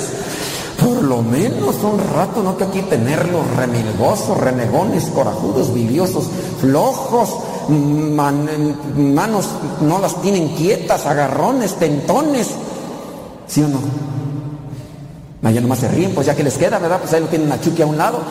Se pierde la paciencia. ¿Quién de ustedes no ha perdido la paciencia? ¿Y dónde la van a encontrar? ¿O dónde la vamos a encontrar la paciencia? La paciencia la vamos a encontrar con esa luz en nuestro corazón, la palabra de Dios. Entonces, bondad, amor, paciencia, sinceridad. Y cuando perdemos la sinceridad, andamos diciendo mentiras. Hasta piadosas dicen algunos, al final de cuentas mentiras. Ya no somos sinceros. Antes, cuando recién de novios, ustedes matrimonio, ahorita ya me estoy dejando ir con ustedes, ¿verdad? Pero eh, cuando son novios así, de repente en un momento, ¿verdad? Pueden ser bien sinceros y después una mentira, después hago otra para tapar otra y atrapar otra. Y ya después es una marea, es un maremoto de mentiras para tapar unas y otras. Ya no somos sinceros. Perdemos también eso. ¿Qué podríamos también decir? Eh, la humildad como otra moneda que podemos perder. Ya no te quedas en silencio. Ya, nomás porque eh, tienes un título, uh, ya es la licenciada, válgame Dios, uy, ya hasta camina diferente. Y antes, uy, de quien la viera, ya hasta habla diferente, ya se metió una papa en la boca, ya, oh, o sea, oso, oso, oso. Y antes, buenos días, su merced, ¿cómo está? O sea, ni que no supiera de dónde vienes y ya. Se va perdiendo la humildad, títulos, dinero, cosas materiales, o a veces ya te cambiaste de colonia, ya te cambiaste de colonia, ya, ya no vives aquí en Chimalhuacán, ya no vives en San Vicente Chicoloapan, ya vives allá en el Pedregal o en otros lugares. Perdemos la humildad. Vamos perdiendo la humildad. Entonces, ¿dónde vamos a recobrar la humildad? ¿Dónde se consigue la humildad? En Dios. Entonces, yo voy a encender una luz en mi vida, con la palabra de Dios, con la oración. Vengo ya a un retiro y recibo luz en mi vida. Entonces puedo recobrar eso que he perdido como humildad, como paciencia.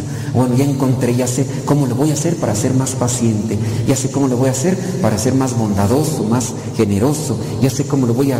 Eh, oigan, la, alegría. ¿Cuántas de ustedes ahorita, y ustedes también, los que están más viejos, ya cascabellados, pachichis, ya medios berracos, pelones como yo y todo. Ustedes cuando eran jovencitas, ¿cómo andaban? Bien sonrientes. Vean a las jovencitas, miren esas chamaquitas que están aquí, hasta con tapabocas se les ve la sonrisa los. parecen bonitos cilindreros así porque se les ve la alegría. Pero ya nomás nos hacemos viejos. Mírense en el espejo. Yo si me miro digo, ay Señor, pues así me hiciste. Perdemos la alegría. En la medida en que nos vamos haciendo más viejos, perdemos la alegría.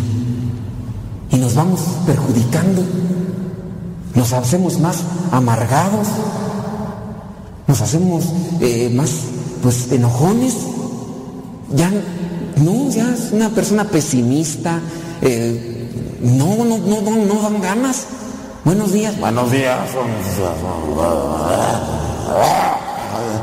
Ya ni, ni una buena plática puede ser con esa persona.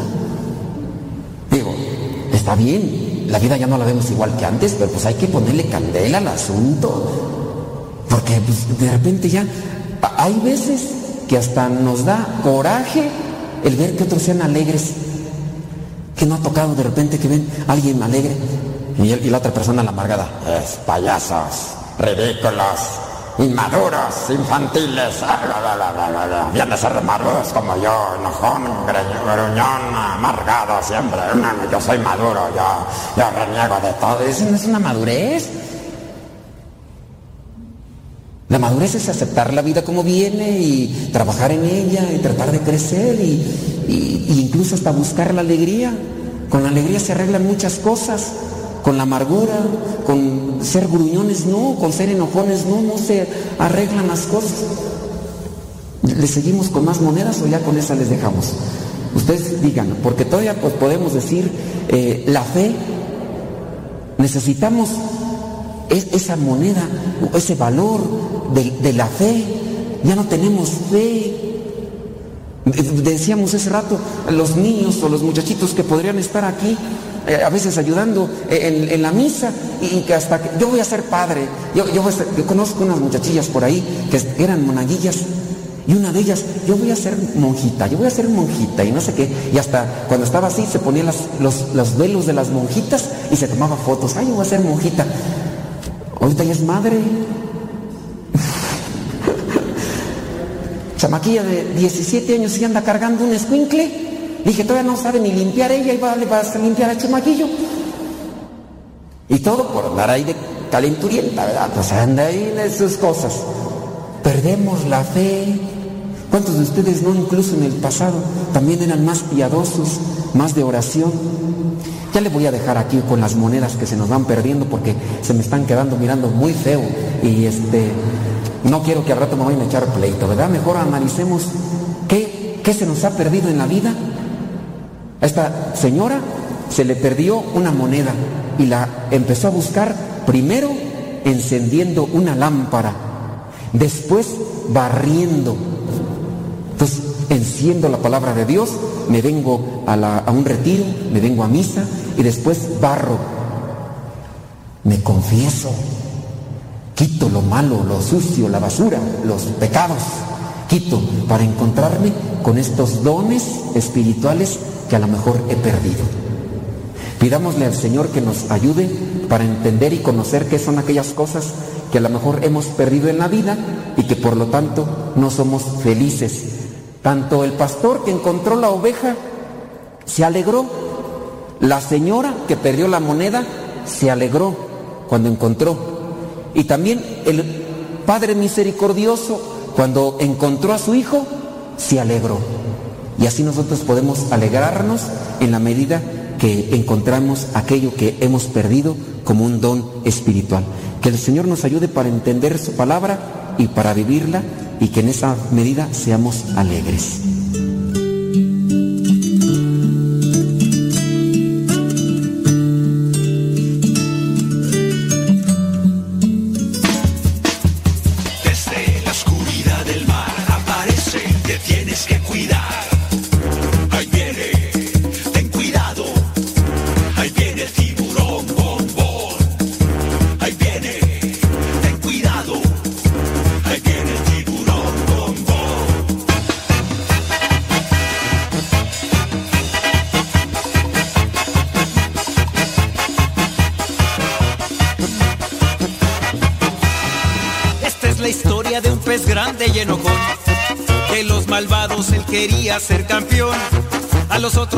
perseguía sin razón. No lo querían por ser malo y muy grosero, pesado y muy sangrón. Pero en el fondo de su pobre corazón, él se sentía triste, solo y sin amor. Hasta que un día conoció la luz de Dios, que con su gracia, su perdón y su alegría, su vida transformó.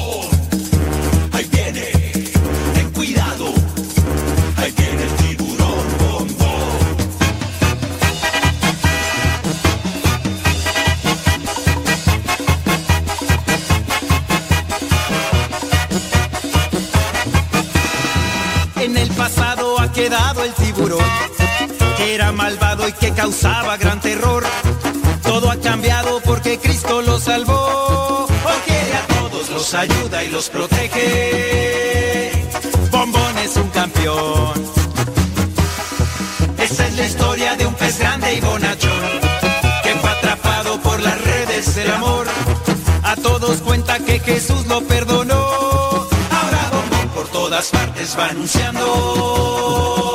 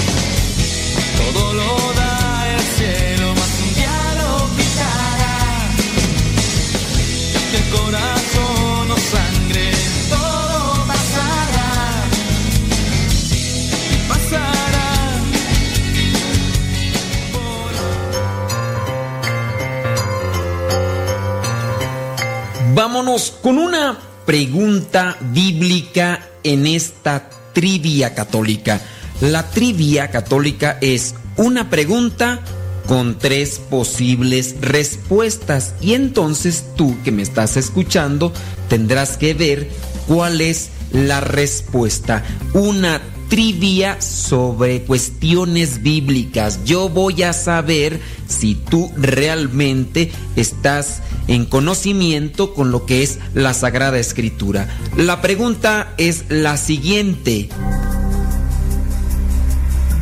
¿Cuántos años vivió el patriarca Abraham? Sí, Abraham, aquel que es conocido como el padre de la fe. Apúntate muy bien este título porque puede ser que después te lo pregunte. Abraham, conocido como el padre de la fe, ¿cuántos años vivió? 438, 930 o 175. ¿Cuántos años vivió Abraham, el patriarca Abraham, el padre de la fe? 438 años, 930 o 175 años. Bueno, pues yo espero que me hayas dado la respuesta correcta. Sí, no fueron 930 años, tampoco fueron 438. El padre Abraham vivió 175 años y así nos lo dice el libro del Génesis capítulo 25 versículo 7. Si respondiste correctamente, felicidades. Y si no, creo que no te haría mal abrir la Biblia y comenzar a estudiar un poco de lo que es la palabra de Dios.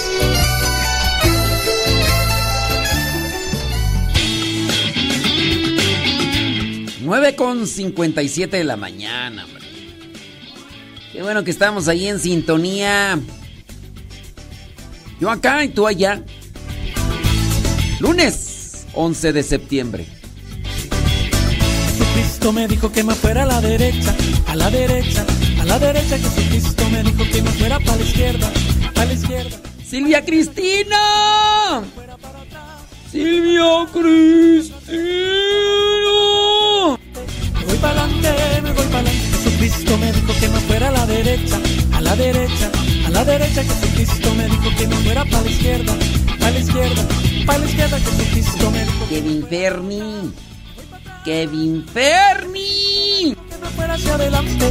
Voy para adelante, voy para adelante.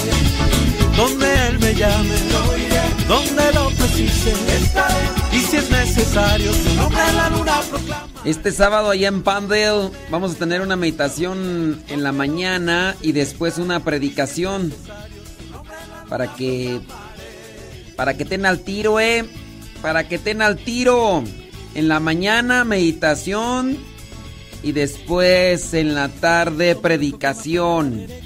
A la derecha, a la derecha Jesucristo me dijo que me fuera para la izquierda, para la izquierda, para la izquierda Jesucristo me dijo que me fuera para atrás, me voy para atrás, me voy para atrás. Jesucristo me dijo que me fuera hacia adelante, me voy para adelante, me voy para Jesucristo me dijo que me fuera a la derecha, a la derecha, a la derecha Jesucristo me dijo que me fuera para la izquierda, para la izquierda. El domingo ahí en Tijuana. Tijuana, Baja California. Jesucristo me dijo que me fuera hacia adelante, me voy para adelante, me voy para adelante.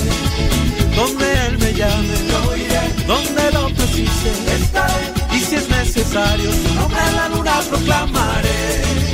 Donde Él me llame, yo iré. Donde lo precise, estaré. Y si es necesario, su nombre en la luna proclamaré.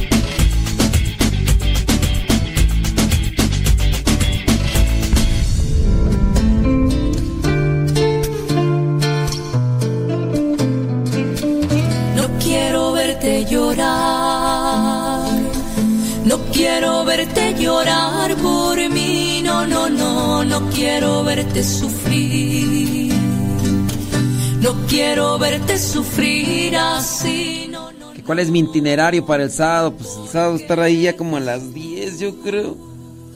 ¡Ay, Jesús! Con ese calor sabroso. Y como a la tarde nos toca el tema. Y después, o sea, confesar. La misa. Y en la tarde, noche. em, ya regresarme para Los Ángeles y después de ahí ya irnos para Tijuana. Ir a Tijuana. Porque sí. Va a estar todo carrereado. El domingo ahí en Tijuana. Y el domingo en la noche de regreso para México. No, no, no. Porque Jesús,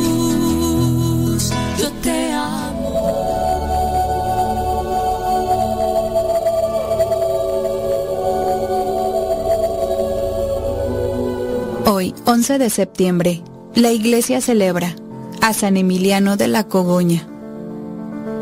Emiliano significa amable. San Emiliano de la Cogoña, o también conocido como San Milán, santo español, nació en el año 473 en Berceo, La Rioja, España. Hijo de una familia campesina de origen hispano-romano, siendo en su juventud pastor de ovejas. Decidió dedicarse a la vida contemplativa, por lo que pasó a ser uno de los discípulos del monje Félix, retirado en los montes de Bilibio, cerca de Aro, donde llevó una vida solitaria y penitente. Sujeto a la disciplina monacal, pero encontrándola demasiado holgada, se retiró a la soledad durante 44 años en los montes Distercio, soportando allí las inclemencias del tiempo y la dureza de condiciones del lugar. Su fama de santidad se extendió de tal manera que todos los que estaban en dificultades espirituales acudían a él y fue llamado por el obispo de Tarazona, Dídimo, quien no consintió que tanta virtud se perdiese en la soledad del monte. Le ordenó sacerdote y le puso al cargo de la parroquia de Santa Eulalia, en su pueblo natal, Berceo. El paso por la parroquia resultó un estruendoso fracaso, ya que las tareas administrativas no parecían encajar con su carácter y entregaba todas las donaciones, propiedad de la parroquia, a los necesitados, por lo que fue acusado de malversación del dinero parroquial por sus hermanos sacerdotes y reprendido por el obispo, quien lo destituyó del cargo. Decidió volverse a su soledad y se retiró al valle de Suso o de Arriba, cercano a su pueblo, donde transcurrió la última etapa de su vida. En torno al santo, fue formándose una comunidad de hermanos y hermanas que formaron un oratorio primitivo. Sus nombres son Acelo, Geroncio, Citonato, Sofronio, Oria y Potamia. San Emiliano fue visitado, consultado y venerado. Salió al parecer muy poco de su eremitorio. La última salida que hizo fue para anunciar la destrucción de algunas ciudades de Cantabria. La tradición le atribuye numerosos milagros, tanto en vida como después de su muerte. Falleció el 12 de noviembre del año 574. Con 101 años, fue enterrado en el suelo del oratorio. Los monjes eligieron otro abad y permanecieron como ermitaños alrededor del sepulcro de San Emiliano, formando después de la muerte de este el gran monasterio de San Milán de la Cogolla, en la actualidad declarado Patrimonio de la Humanidad por la UNESCO. No dejó nada escrito, y fue hacia el año 650 cuando el obispo de Zaragoza, San Braulio, escribió la primera biografía de San Milán, basándose en los relatos que había escuchado de su hermano, Fronimiano, monje en la Cogolla. Y más tardíamente, Gonzalo de Berceo escribió la historia del señor San Milán. Sus reliquias se conservan en el monasterio de San Milán de Yuso. Él es San Emiliano de la Cogoña, presbítero católico, monje, y su fiesta se celebra el 11 de septiembre.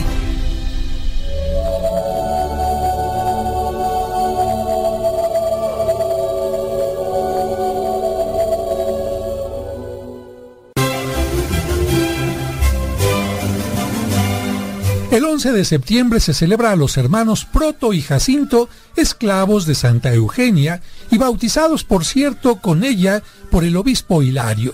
Ellos se dedicaron al estudio de las Sagradas Escrituras y después de haber permanecido un tiempo en un monasterio de Egipto, siguieron a Santa Eugenia hasta Roma. Lamentablemente, por ser cristianos, al llegar a esa ciudad que perseguía a los cristianos, fueron detenidos durante el reinado de Juliano.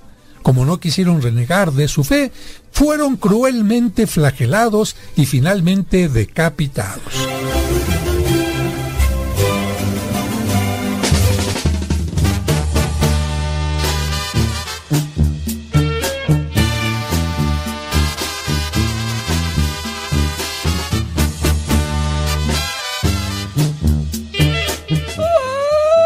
Ay, 10 de la mañana con 7 minutos.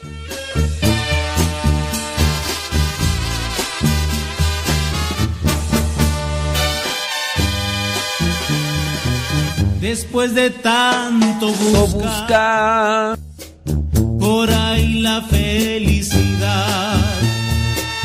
Después de tanto buscar y no poderla encontrar.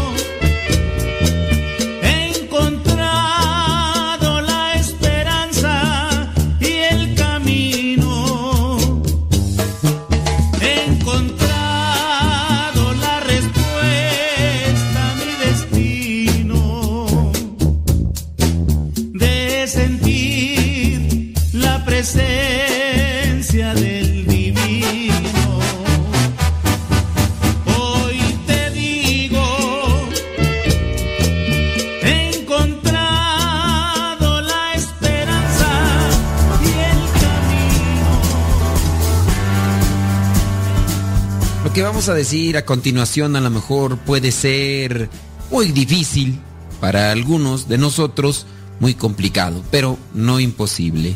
Ser el primero en actuar afectuosamente y tender la mano. Somos muchos los que sufrimos inútilmente por guardar rencores por tratos injustos o ásperos que hemos recibido y con testarudez esperamos que sea la otra persona la que venga a tendernos la mano y expedir excusas. Y creemos que esa será la única forma que nos permita volver a tener esa amistad con los que nos ofendieron. Un día llegó una señora muy angustiada a decirle que su hijo le había ofendido fuertemente a causa de la nuera y que desde entonces, ya por tres años, ella no le había vuelto a hablar al joven y que no le volvería a hablar, a no ser que él la llamara primero a pedirle disculpas. Quizá estos casos sean muy comunes. Los hijos dejan de hablarle a su mamá, a su papá, porque el papá o la mamá dijeron algo que ofendió a la esposa o en su caso al esposo. Y los hijos ya no vuelven a hablar con sus progenitores por la ofensa o por lo malo que le hayan dicho a su pareja. A esta señora se le aconsejó que fuera ella quien diera el primer paso. Al principio dicen que se resistió y dijo, no puedo hacer esto. Mi hijo es el que tiene que pedirme disculpas. Ella estaba dispuesta a morir antes que tener que ser ella la primera en tenderle la mano a su hijo. Pero con dulzura le animaron a aquella señora que rompiera el hielo y para su propio asombro, su hijo se mostró muy agradecido por la disposición de ella a llamarlo. Le pidió disculpas y volvieron a ser muy buenos amigos. En ese caso se repitió lo que sucede tantas veces cuando alguien corre el riesgo de tender la mano. La consecuencia es que todos salen ganando. Cuando nosotros nos aferramos a nuestro rencor y a querer seguir enojados, convertimos las pequeñeces en asuntos importantes, pero solamente dentro de nuestra mente y cometemos el error de creer que seguir disgustados por lo que sucedió es más importante que nuestra propia felicidad. Pero una es la verdad, no lo es. Si queremos ser personas felices y tranquilas, tenemos que convencernos de que tener razón casi nunca es más importante que ser feliz. Hay que acostumbrarse a dejar que sean otros quienes tengan la razón. Eso no significa que nosotros estemos equivocados, sino que no queremos amargar nuestra vida por pequeñeces.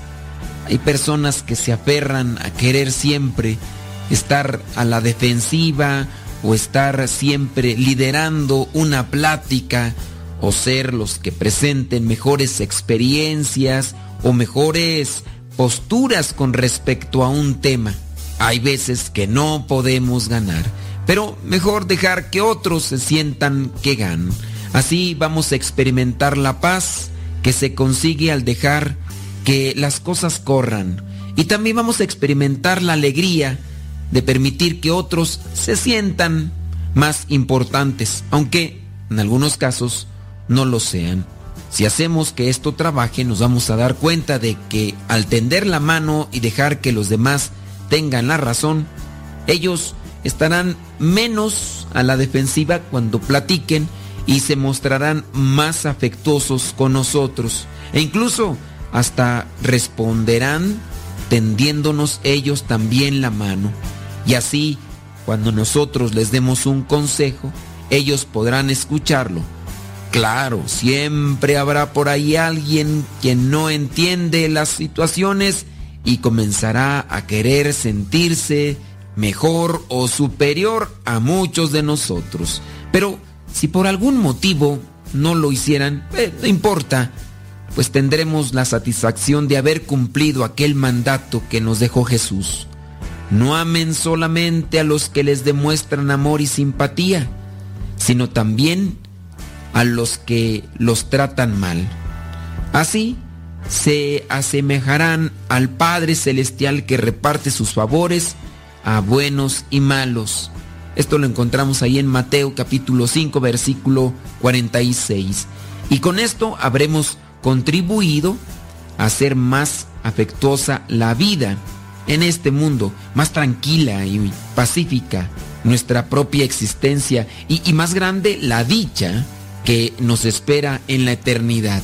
Recuerda, hay que ser el primero en actuar afectuosamente y tender la mano, aunque en muchos de los casos nosotros no seamos los que tenemos que hacerlo, pero hay que ayudarles a que otros entren en un ambiente de caridad.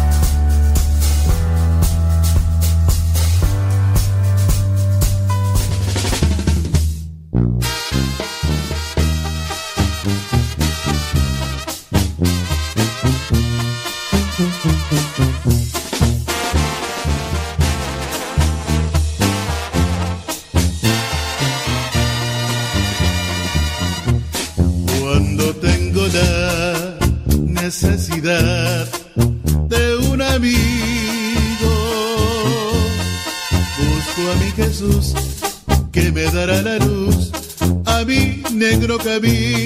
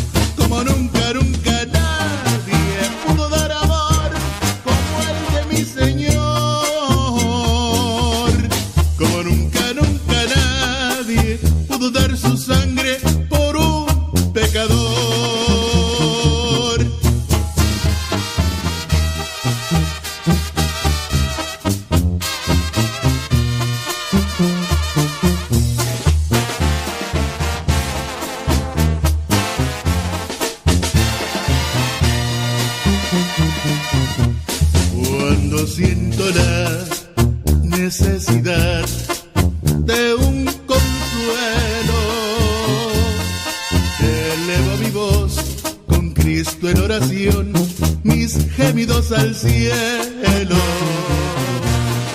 Cuando tengo la necesidad de la victoria,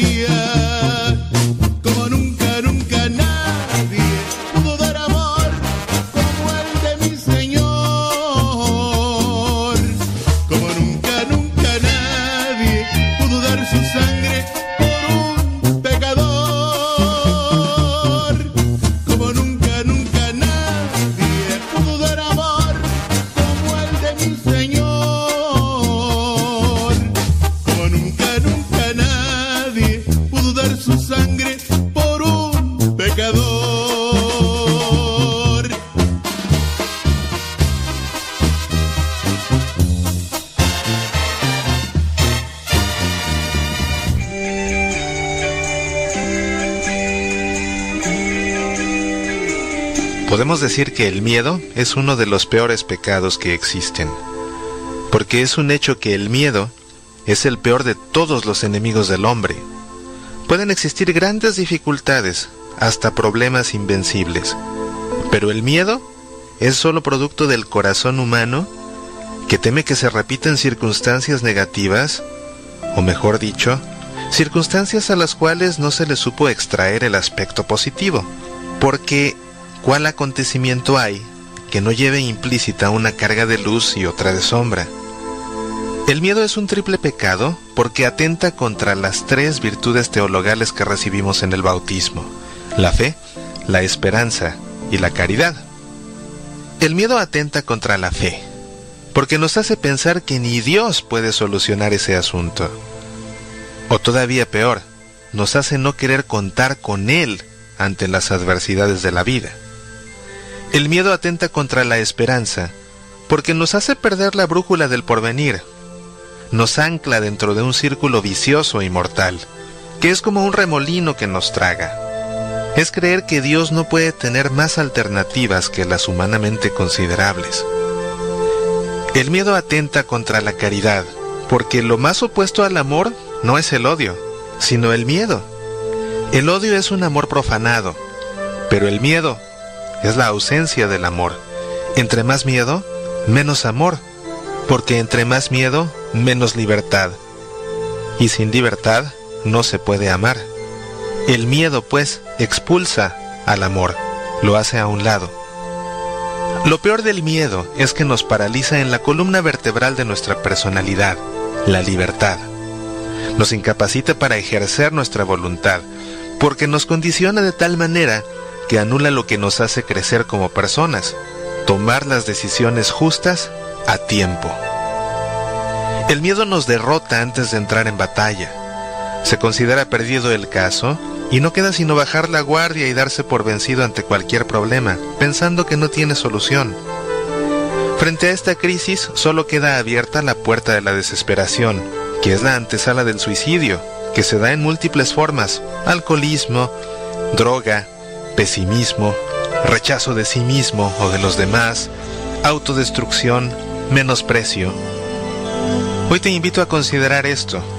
Muchas veces el miedo nos atrapa, y siempre nos frena. Es el miedo lo que menos nos deja crecer como humanos, lo que menos nos deja crecer como hijos de Dios. El miedo es un vicio y como todo vicio, para superarlo se necesita de una virtud. En este caso, la virtud de la valentía.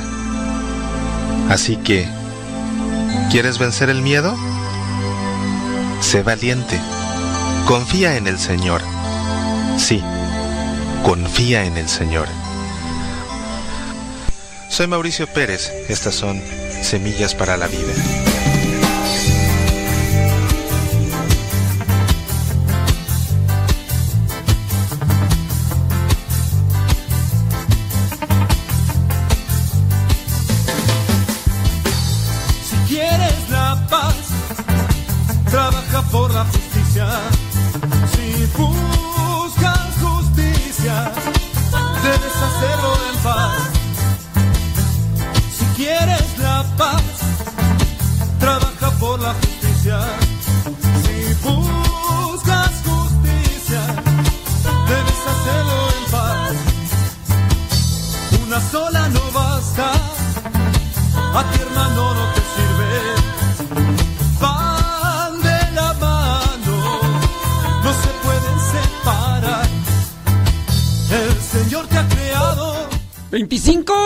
Después de la hora. ¿Cómo le va? Espero que le vaya muy, pero muy bien. ¿Qué? Ok, preguntas. Muy bien. Yadira. Yadira, la hermana, la, la hermana perdida de Leito Rojas. Yadira Rivera, la hermana perdida de Leito Rojas.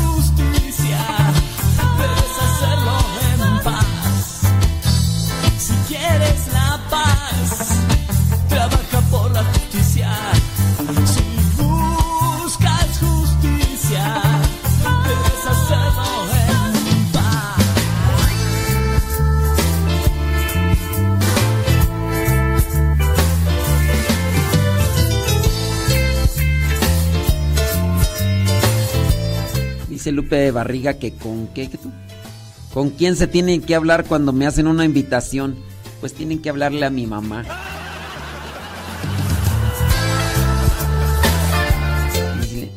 Tienen que decirle a mi mamá y a mi mamá me dice si me da permiso.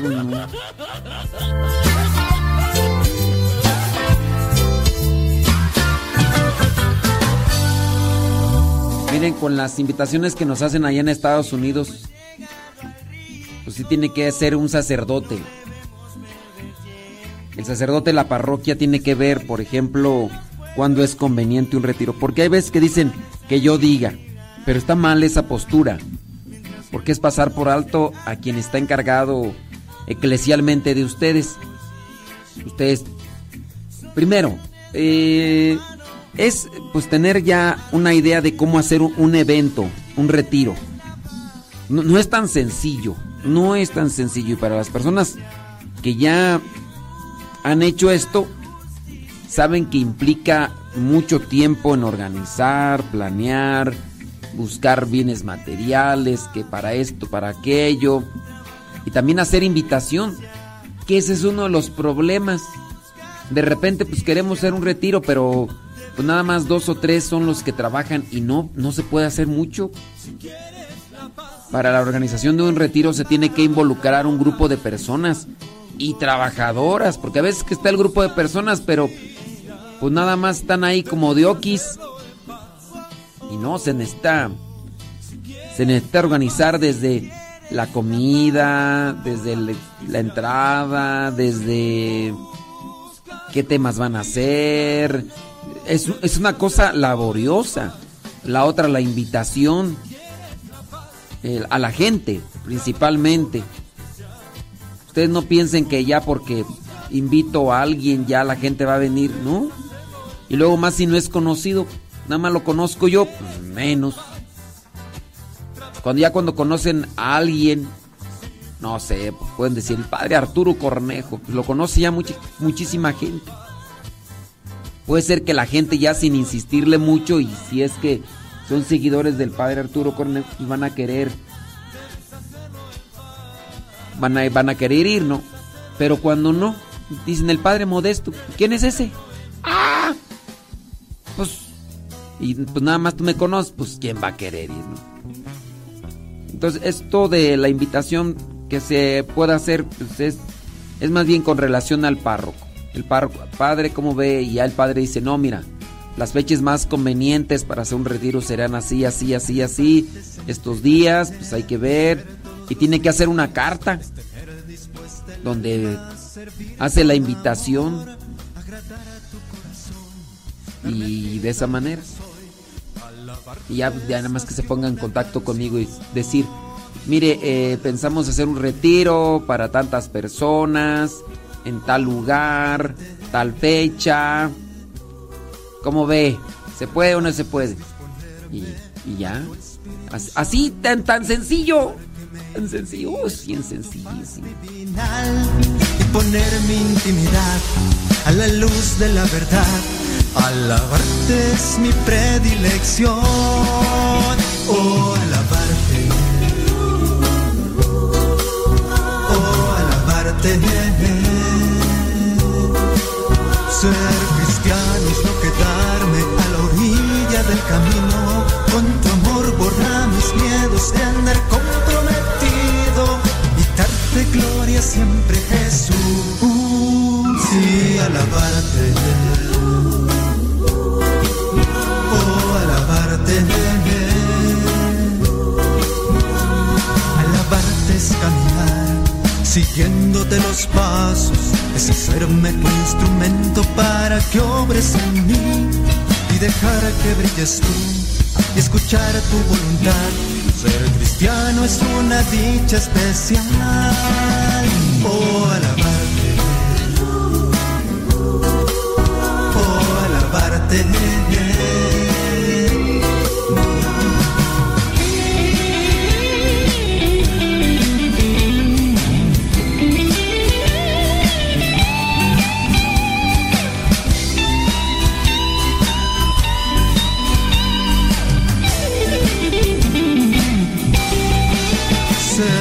cristiano es no quedarme a la orilla del camino. Con tu amor borra mis miedos de andar comprometido y darte gloria siempre, Jesús, y alabarte. Oh, alabarte. Alabarte es caminar siguiéndote los pasos, es hacerme tu instrumento para que obres en mí y dejar que brilles tú y escuchar a tu voluntad. Ser cristiano es una dicha especial. Oh, alabarte. Oh, alabarte.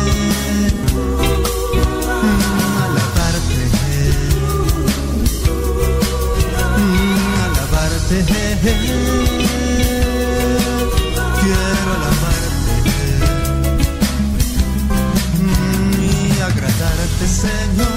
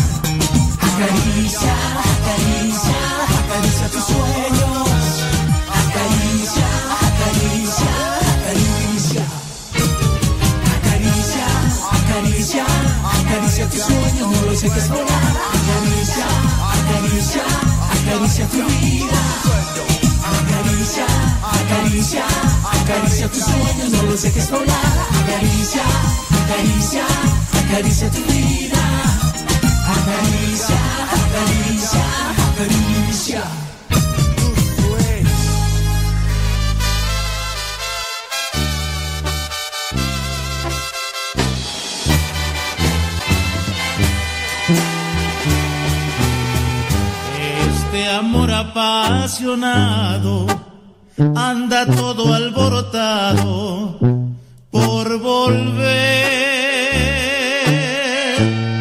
Voy camino a la locura y aunque todo me tortura, sé querer. Nos dejamos hace tiempo, pero se llegó el momento de perder. Razón, le hago caso al corazón y me muero por volver. Y volver,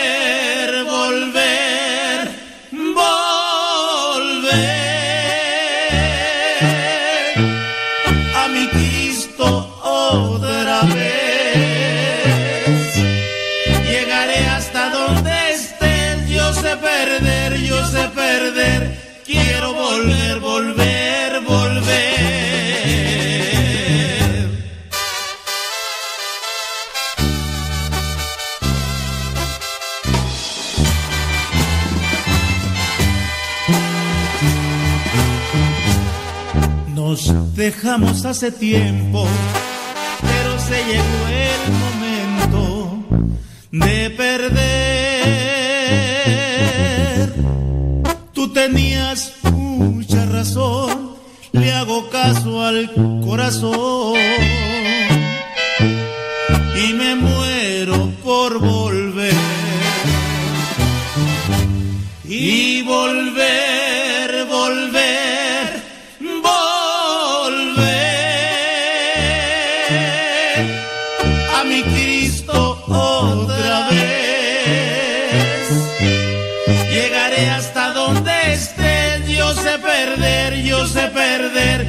quiero volver, volver,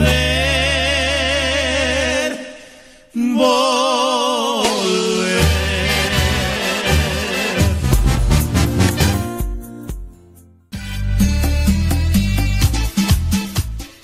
Pues me estaban planteando ahí la situación de, de- de una persona pues que dice que un sacerdote le dijo que no debe de comulgar si es que tiene a sus hijos viviendo en unión libre en su casa.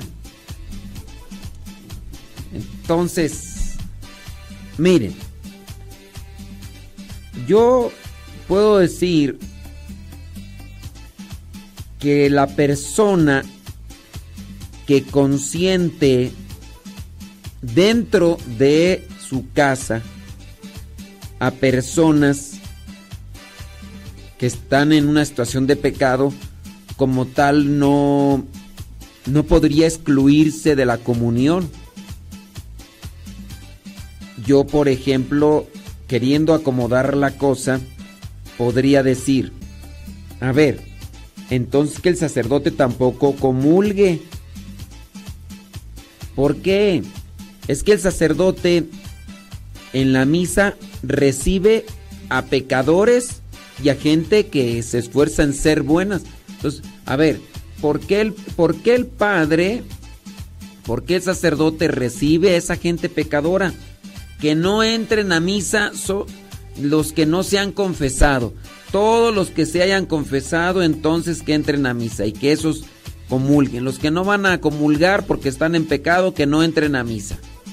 Porque si el padre deja entrar a la iglesia a los que no es a los que no están casados, a los que están en una situación de pecado, entonces también él está incurriendo en un pecado. A ver. ¿Creen?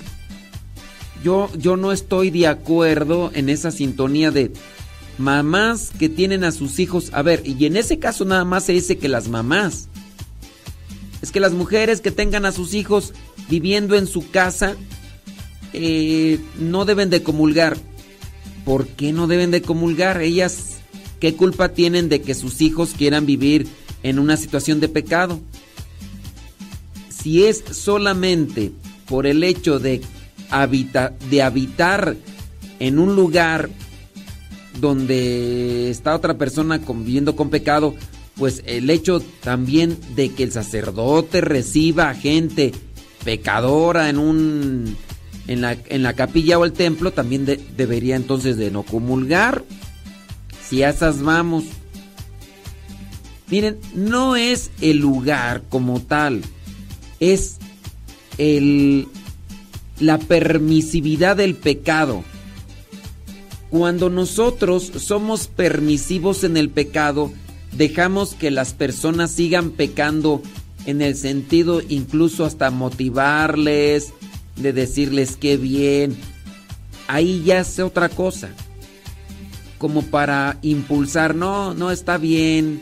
Este, qué bueno que siguen así, ustedes no se preocupen. Eso ya es otra cosa. Yo sí les digo, en su caso, mira, esta persona, por ejemplo, por ejemplo,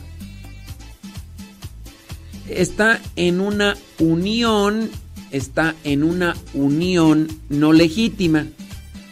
Dígase matrimonios que no son matrimonios de edad, uniones del mismo sexo. Son uniones del mismo sexo. No están permitidas. Muy bien. Te invitan a ti. Llegas tú y dices felicidades. Que eh, ahí ya estás motivando, impulsando una situación de pecado. Y ahí en ese caso tú te estás también así como que poniendo del lado del pecador. Si bien en su caso una persona, padre de familia, está dejando que sus hijos en situación de unión libre se queden en su propia casa, miren, vean la situación. Puede ser que no les están ayudando a sus hijos, aunque ustedes piensan que les están ayudando. Esta pareja se quiso juntar y se juntaron tanto que de las rejuntadas que se daban salió un niño. Ellos sabían muy bien lo que iba a resultar con esas arrejuntadas. Ok. Si sabían muy bien lo que iba a resultar de esas arrejuntadas, ellos tuvieron que ponerse a pensar. Después, cuando ya venga un tercero, porque se juntan dos en un cuarto para hacer un tercero. Fíjate, fíjate, fíjate nada más la lógica. Ok. Mamá dice, le voy a ayudar a mis hijos. Vénganse aquí a mi casa. Quédense aquí en mi casa. En muchos de los casos no les va a ayudar a esta pareja de desobligados. Porque se van a acomodar. Van a decir, pues ya tenemos casa. Si en su caso es, por ejemplo, la mamá la que le dice a su hija, vente aquí con nosotros, el muchacho, fíjate, al muchacho le van a dar, hija, con qué acostarse. Le van a dar dónde dormir. La suegra hasta le va a lavar la ropa, le va a lavar los calzones, le va a hacer de comer. Eso lo único que está haciendo es hacer un, una pareja de mantenidos. De mantenidos. Ya al rato la hija y, eh, y su pareja dicen vamos a tener que trabajar, ¿no? Y ganan dinero, pero pues el fin de semana se van al baile, se van a disfrutar. ¿Y con quién van a dejar al murcielaguito? ¿Con quién van a dejar al Chucky? Con la abuela. Ande, la, la, la abuela en realidad no está ayudando a esos mantenidos, acomodados. Eso sí está haciendo. Está perjudicándolos. Señoras, ustedes, muchas de ustedes, cuando comenzaron una, una familia, sus papás, porque ustedes tenían otro tipo de papás más rígidos, más exigentes, les dijeron no. Casado, casa quiere. ¿Y cómo comenzaron muchas de ustedes, mis damitas, mis señoras queridas? Comenzaron en un cuarto vacío, quizá durmiendo en un petate, quizá durmiendo encima de unas cajas, quizá sufrieron comiendo algo eh, muy básico. No digo sopas instantáneas porque no habían, pero a lo mejor comieron algo muy básico, incluso en ocasiones solamente tortillita con sal. Pero eso les impulsó a qué? A sacrificarse, a valorar las cosas materiales. Eso les impulsó a, a trabajar, a multiplicar. Y ahora, bendito sea Dios, tienen hasta casa que pueden prestarle para que otro muchacho holgazán, mantenido, venga, se acueste con tu hija, se desahogue dentro de las pasiones sexuales, tiene una cama que tú a lo mejor compraste, eh, es más, tú le haces el aseo de su cuarto porque tu hija también es media baquetona. Le haces de comer a, tu murcielaguito, a tu chuki, eh, a tu nieto, a tu nieta. Le, le lava la ropa a tu hija, le lava la ropa a tu yerno, los calzones ahí estás quitándole la rajita de canela. Y tú así como que digas, uy, las estoy ayudando a mis hijos, le estoy ayudando a mi hija, ay. Pues yo diría que no. Yo diría que lo único que estás haciendo es hacerlos más atenidos, por no decir mantenidos. Porque imagínate, a un hombre le dan mujer para, para satisfacerse sexualmente. Le dan casa, le dan comida, le dan atención. Y luego si también la suegra es bien cariñosa, vente yerno, acá, lo tratan. Uh, no, pues. No, no. Y al rato, ¿sabes qué va a pasar? Al rato, cuando se encuentre otra chimoltrufia, más arreglada que tu hija, más joven quizá que tu hija, más facilota que tu hija, va a dejar a tu hija con uno y dos chukis. Y vas a empezar a decir, ¡Qué mal agradecido! ¡Qué mal agradecido! ¡Ay, por qué no son agradecidos! No, la culpa no la tienen ellos. La culpa la tienen ustedes por no medir su generosidad. La culpa la tienen ustedes por soltarle todo, todo el hilo a los mayates. Sí, por soltarle, sí. Sí, pues es que eso es la... Y luego van a decir, ay padre, ¿cómo le hago? Pues unas cachetadas guajoloteras para que se despierten. Después les va bien mal. Pero, pues no se ponen a, a ver un poquito. Ay, es que me duele en el corazón. Bueno, preferible que le duela un rato a que no toda la vida se la pase rechinando los dientes, reniegue y reniegue por la situación que más adelante se avecina. Preferible. Pero bien, ¿quién soy yo, verdad? ¿Quién soy? Yo nomás le digo lo que he visto, que es una mayoría, no en todas se aplica, pero pues ahí se los dejo yo para que vean de qué lado masca la iguana.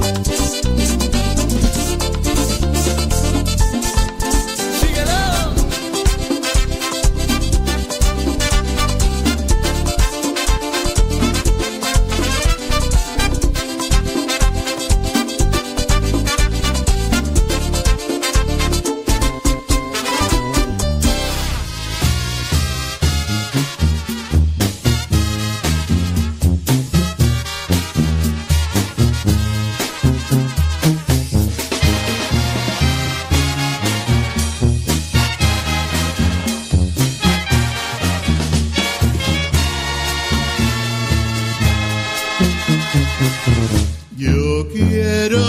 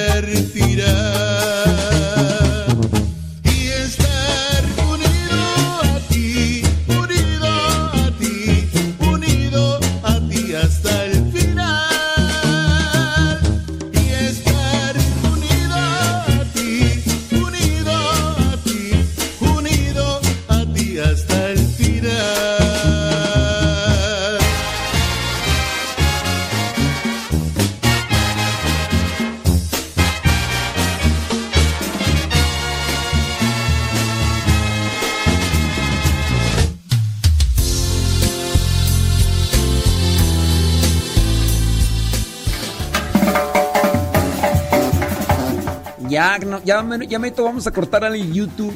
Dice, mm, me tocó ir a un retiro con un sacerdote que ahorita ya dejó el sacerdocio. Era exorcista. No me acuerdo el nombre. Y hasta como que se molestó porque llevaba libros y no fue mucha gente. Y pues dijo que le tenían que pagar lo de los libros. Válgame Dios. Santo cielo. ¿En serio?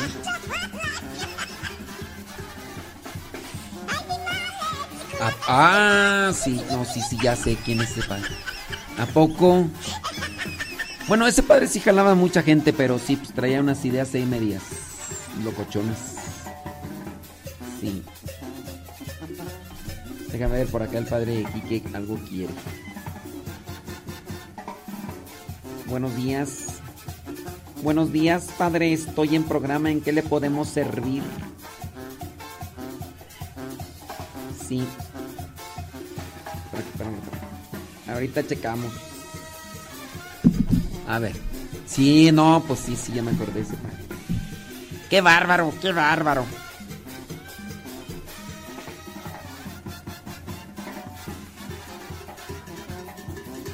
Ah, por eso. Sí, o sea, si dice, miren, si, el, si este padre iba y no iba mucha gente y él decía, ahora yo tengo que pagar los libros, pues si él los tiene que pagar, pues, ni modo. Pero si lo dices así como que pues, hasta la culpa tiene. Sí. Dice, si puede enviar esa canción al Telegram. Ah, sí, no, ándale. ¿No quieres un spa? Sí. Sí, no, con todo gusto. Sí. Sí, un chocolatito no quieres. Digo. Digo. Dice. Pues sí. Ave María Purísima. Dice, yo conozco acá a una persona que, que hace todo eso que usted dice. Ella les cocina, ella les limpia y además los dos no le dan gastos de la casa. Ella, la suegra, así la abuelita, cuida a la nieta para que ellos trabajen, pero ellos no aportan nada ni para la renta ni para la comida. No. Mira, se lo están poniendo. No, no, no, no, no, no, no, no, no. Pero bueno, miren, nosotros cuando tengamos a alguien conocido, hay que decirle, oye, eres bien buena gente, pero bien buena gente, pero no te pases. Si la persona dice, ¿qué?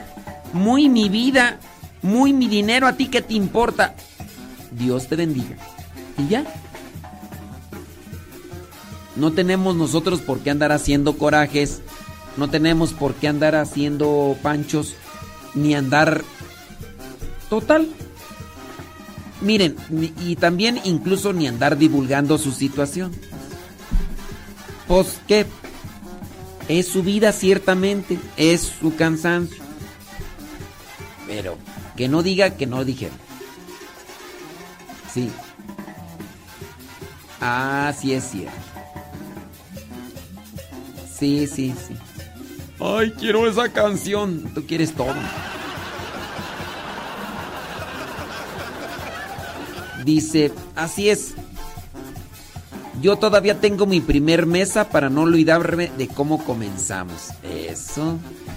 Cuando cuando se abraza el sacrificio, cuando se abraza el sacrificio, se pueden valorar las cosas.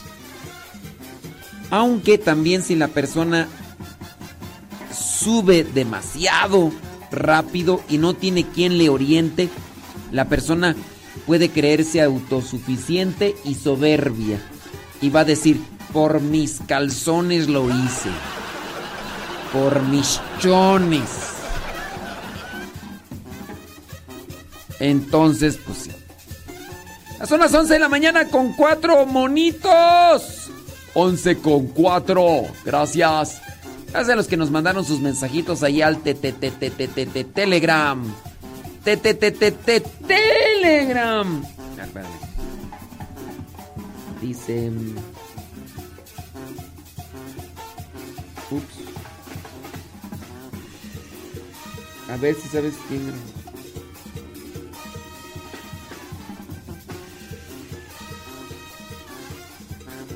Sí.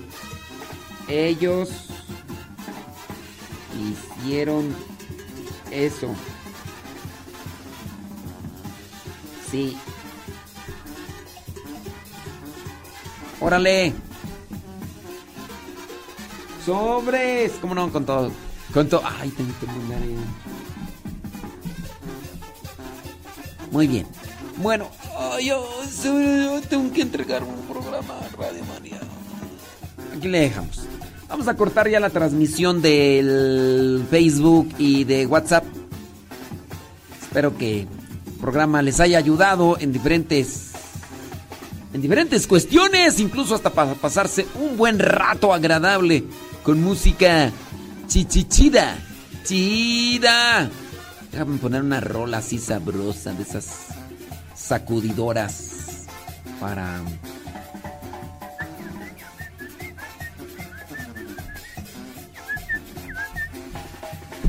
Sí, ya ni, ya ni cómo decirles agarren el gato, ya, ya no nos escuchan. Ni modo, pues qué vamos a hacer. ¡Iván! A sacudir el polvo. Órale. Con esta nos despedimos de Facebook y de YouTube. Acá en Radio Cepa, recuerden que para los teléfonos 5G, los teléfonos más actuales, ya está la nueva actualización para que no digan, ¡Chavo! ¡Chavo! Ya descarga la nueva, la nueva aplicación, ya. Un solo al padre Modesto Lule, al padre Eduard Gilbert, a mi padrecito Cueto y al padre Chido. ¡Vámonos! En la oscuridad vivía yo, muy alejado de mi Señor, creía todo menos en ti, porque a todo decía que sí. La bruja Panchita o el mercado,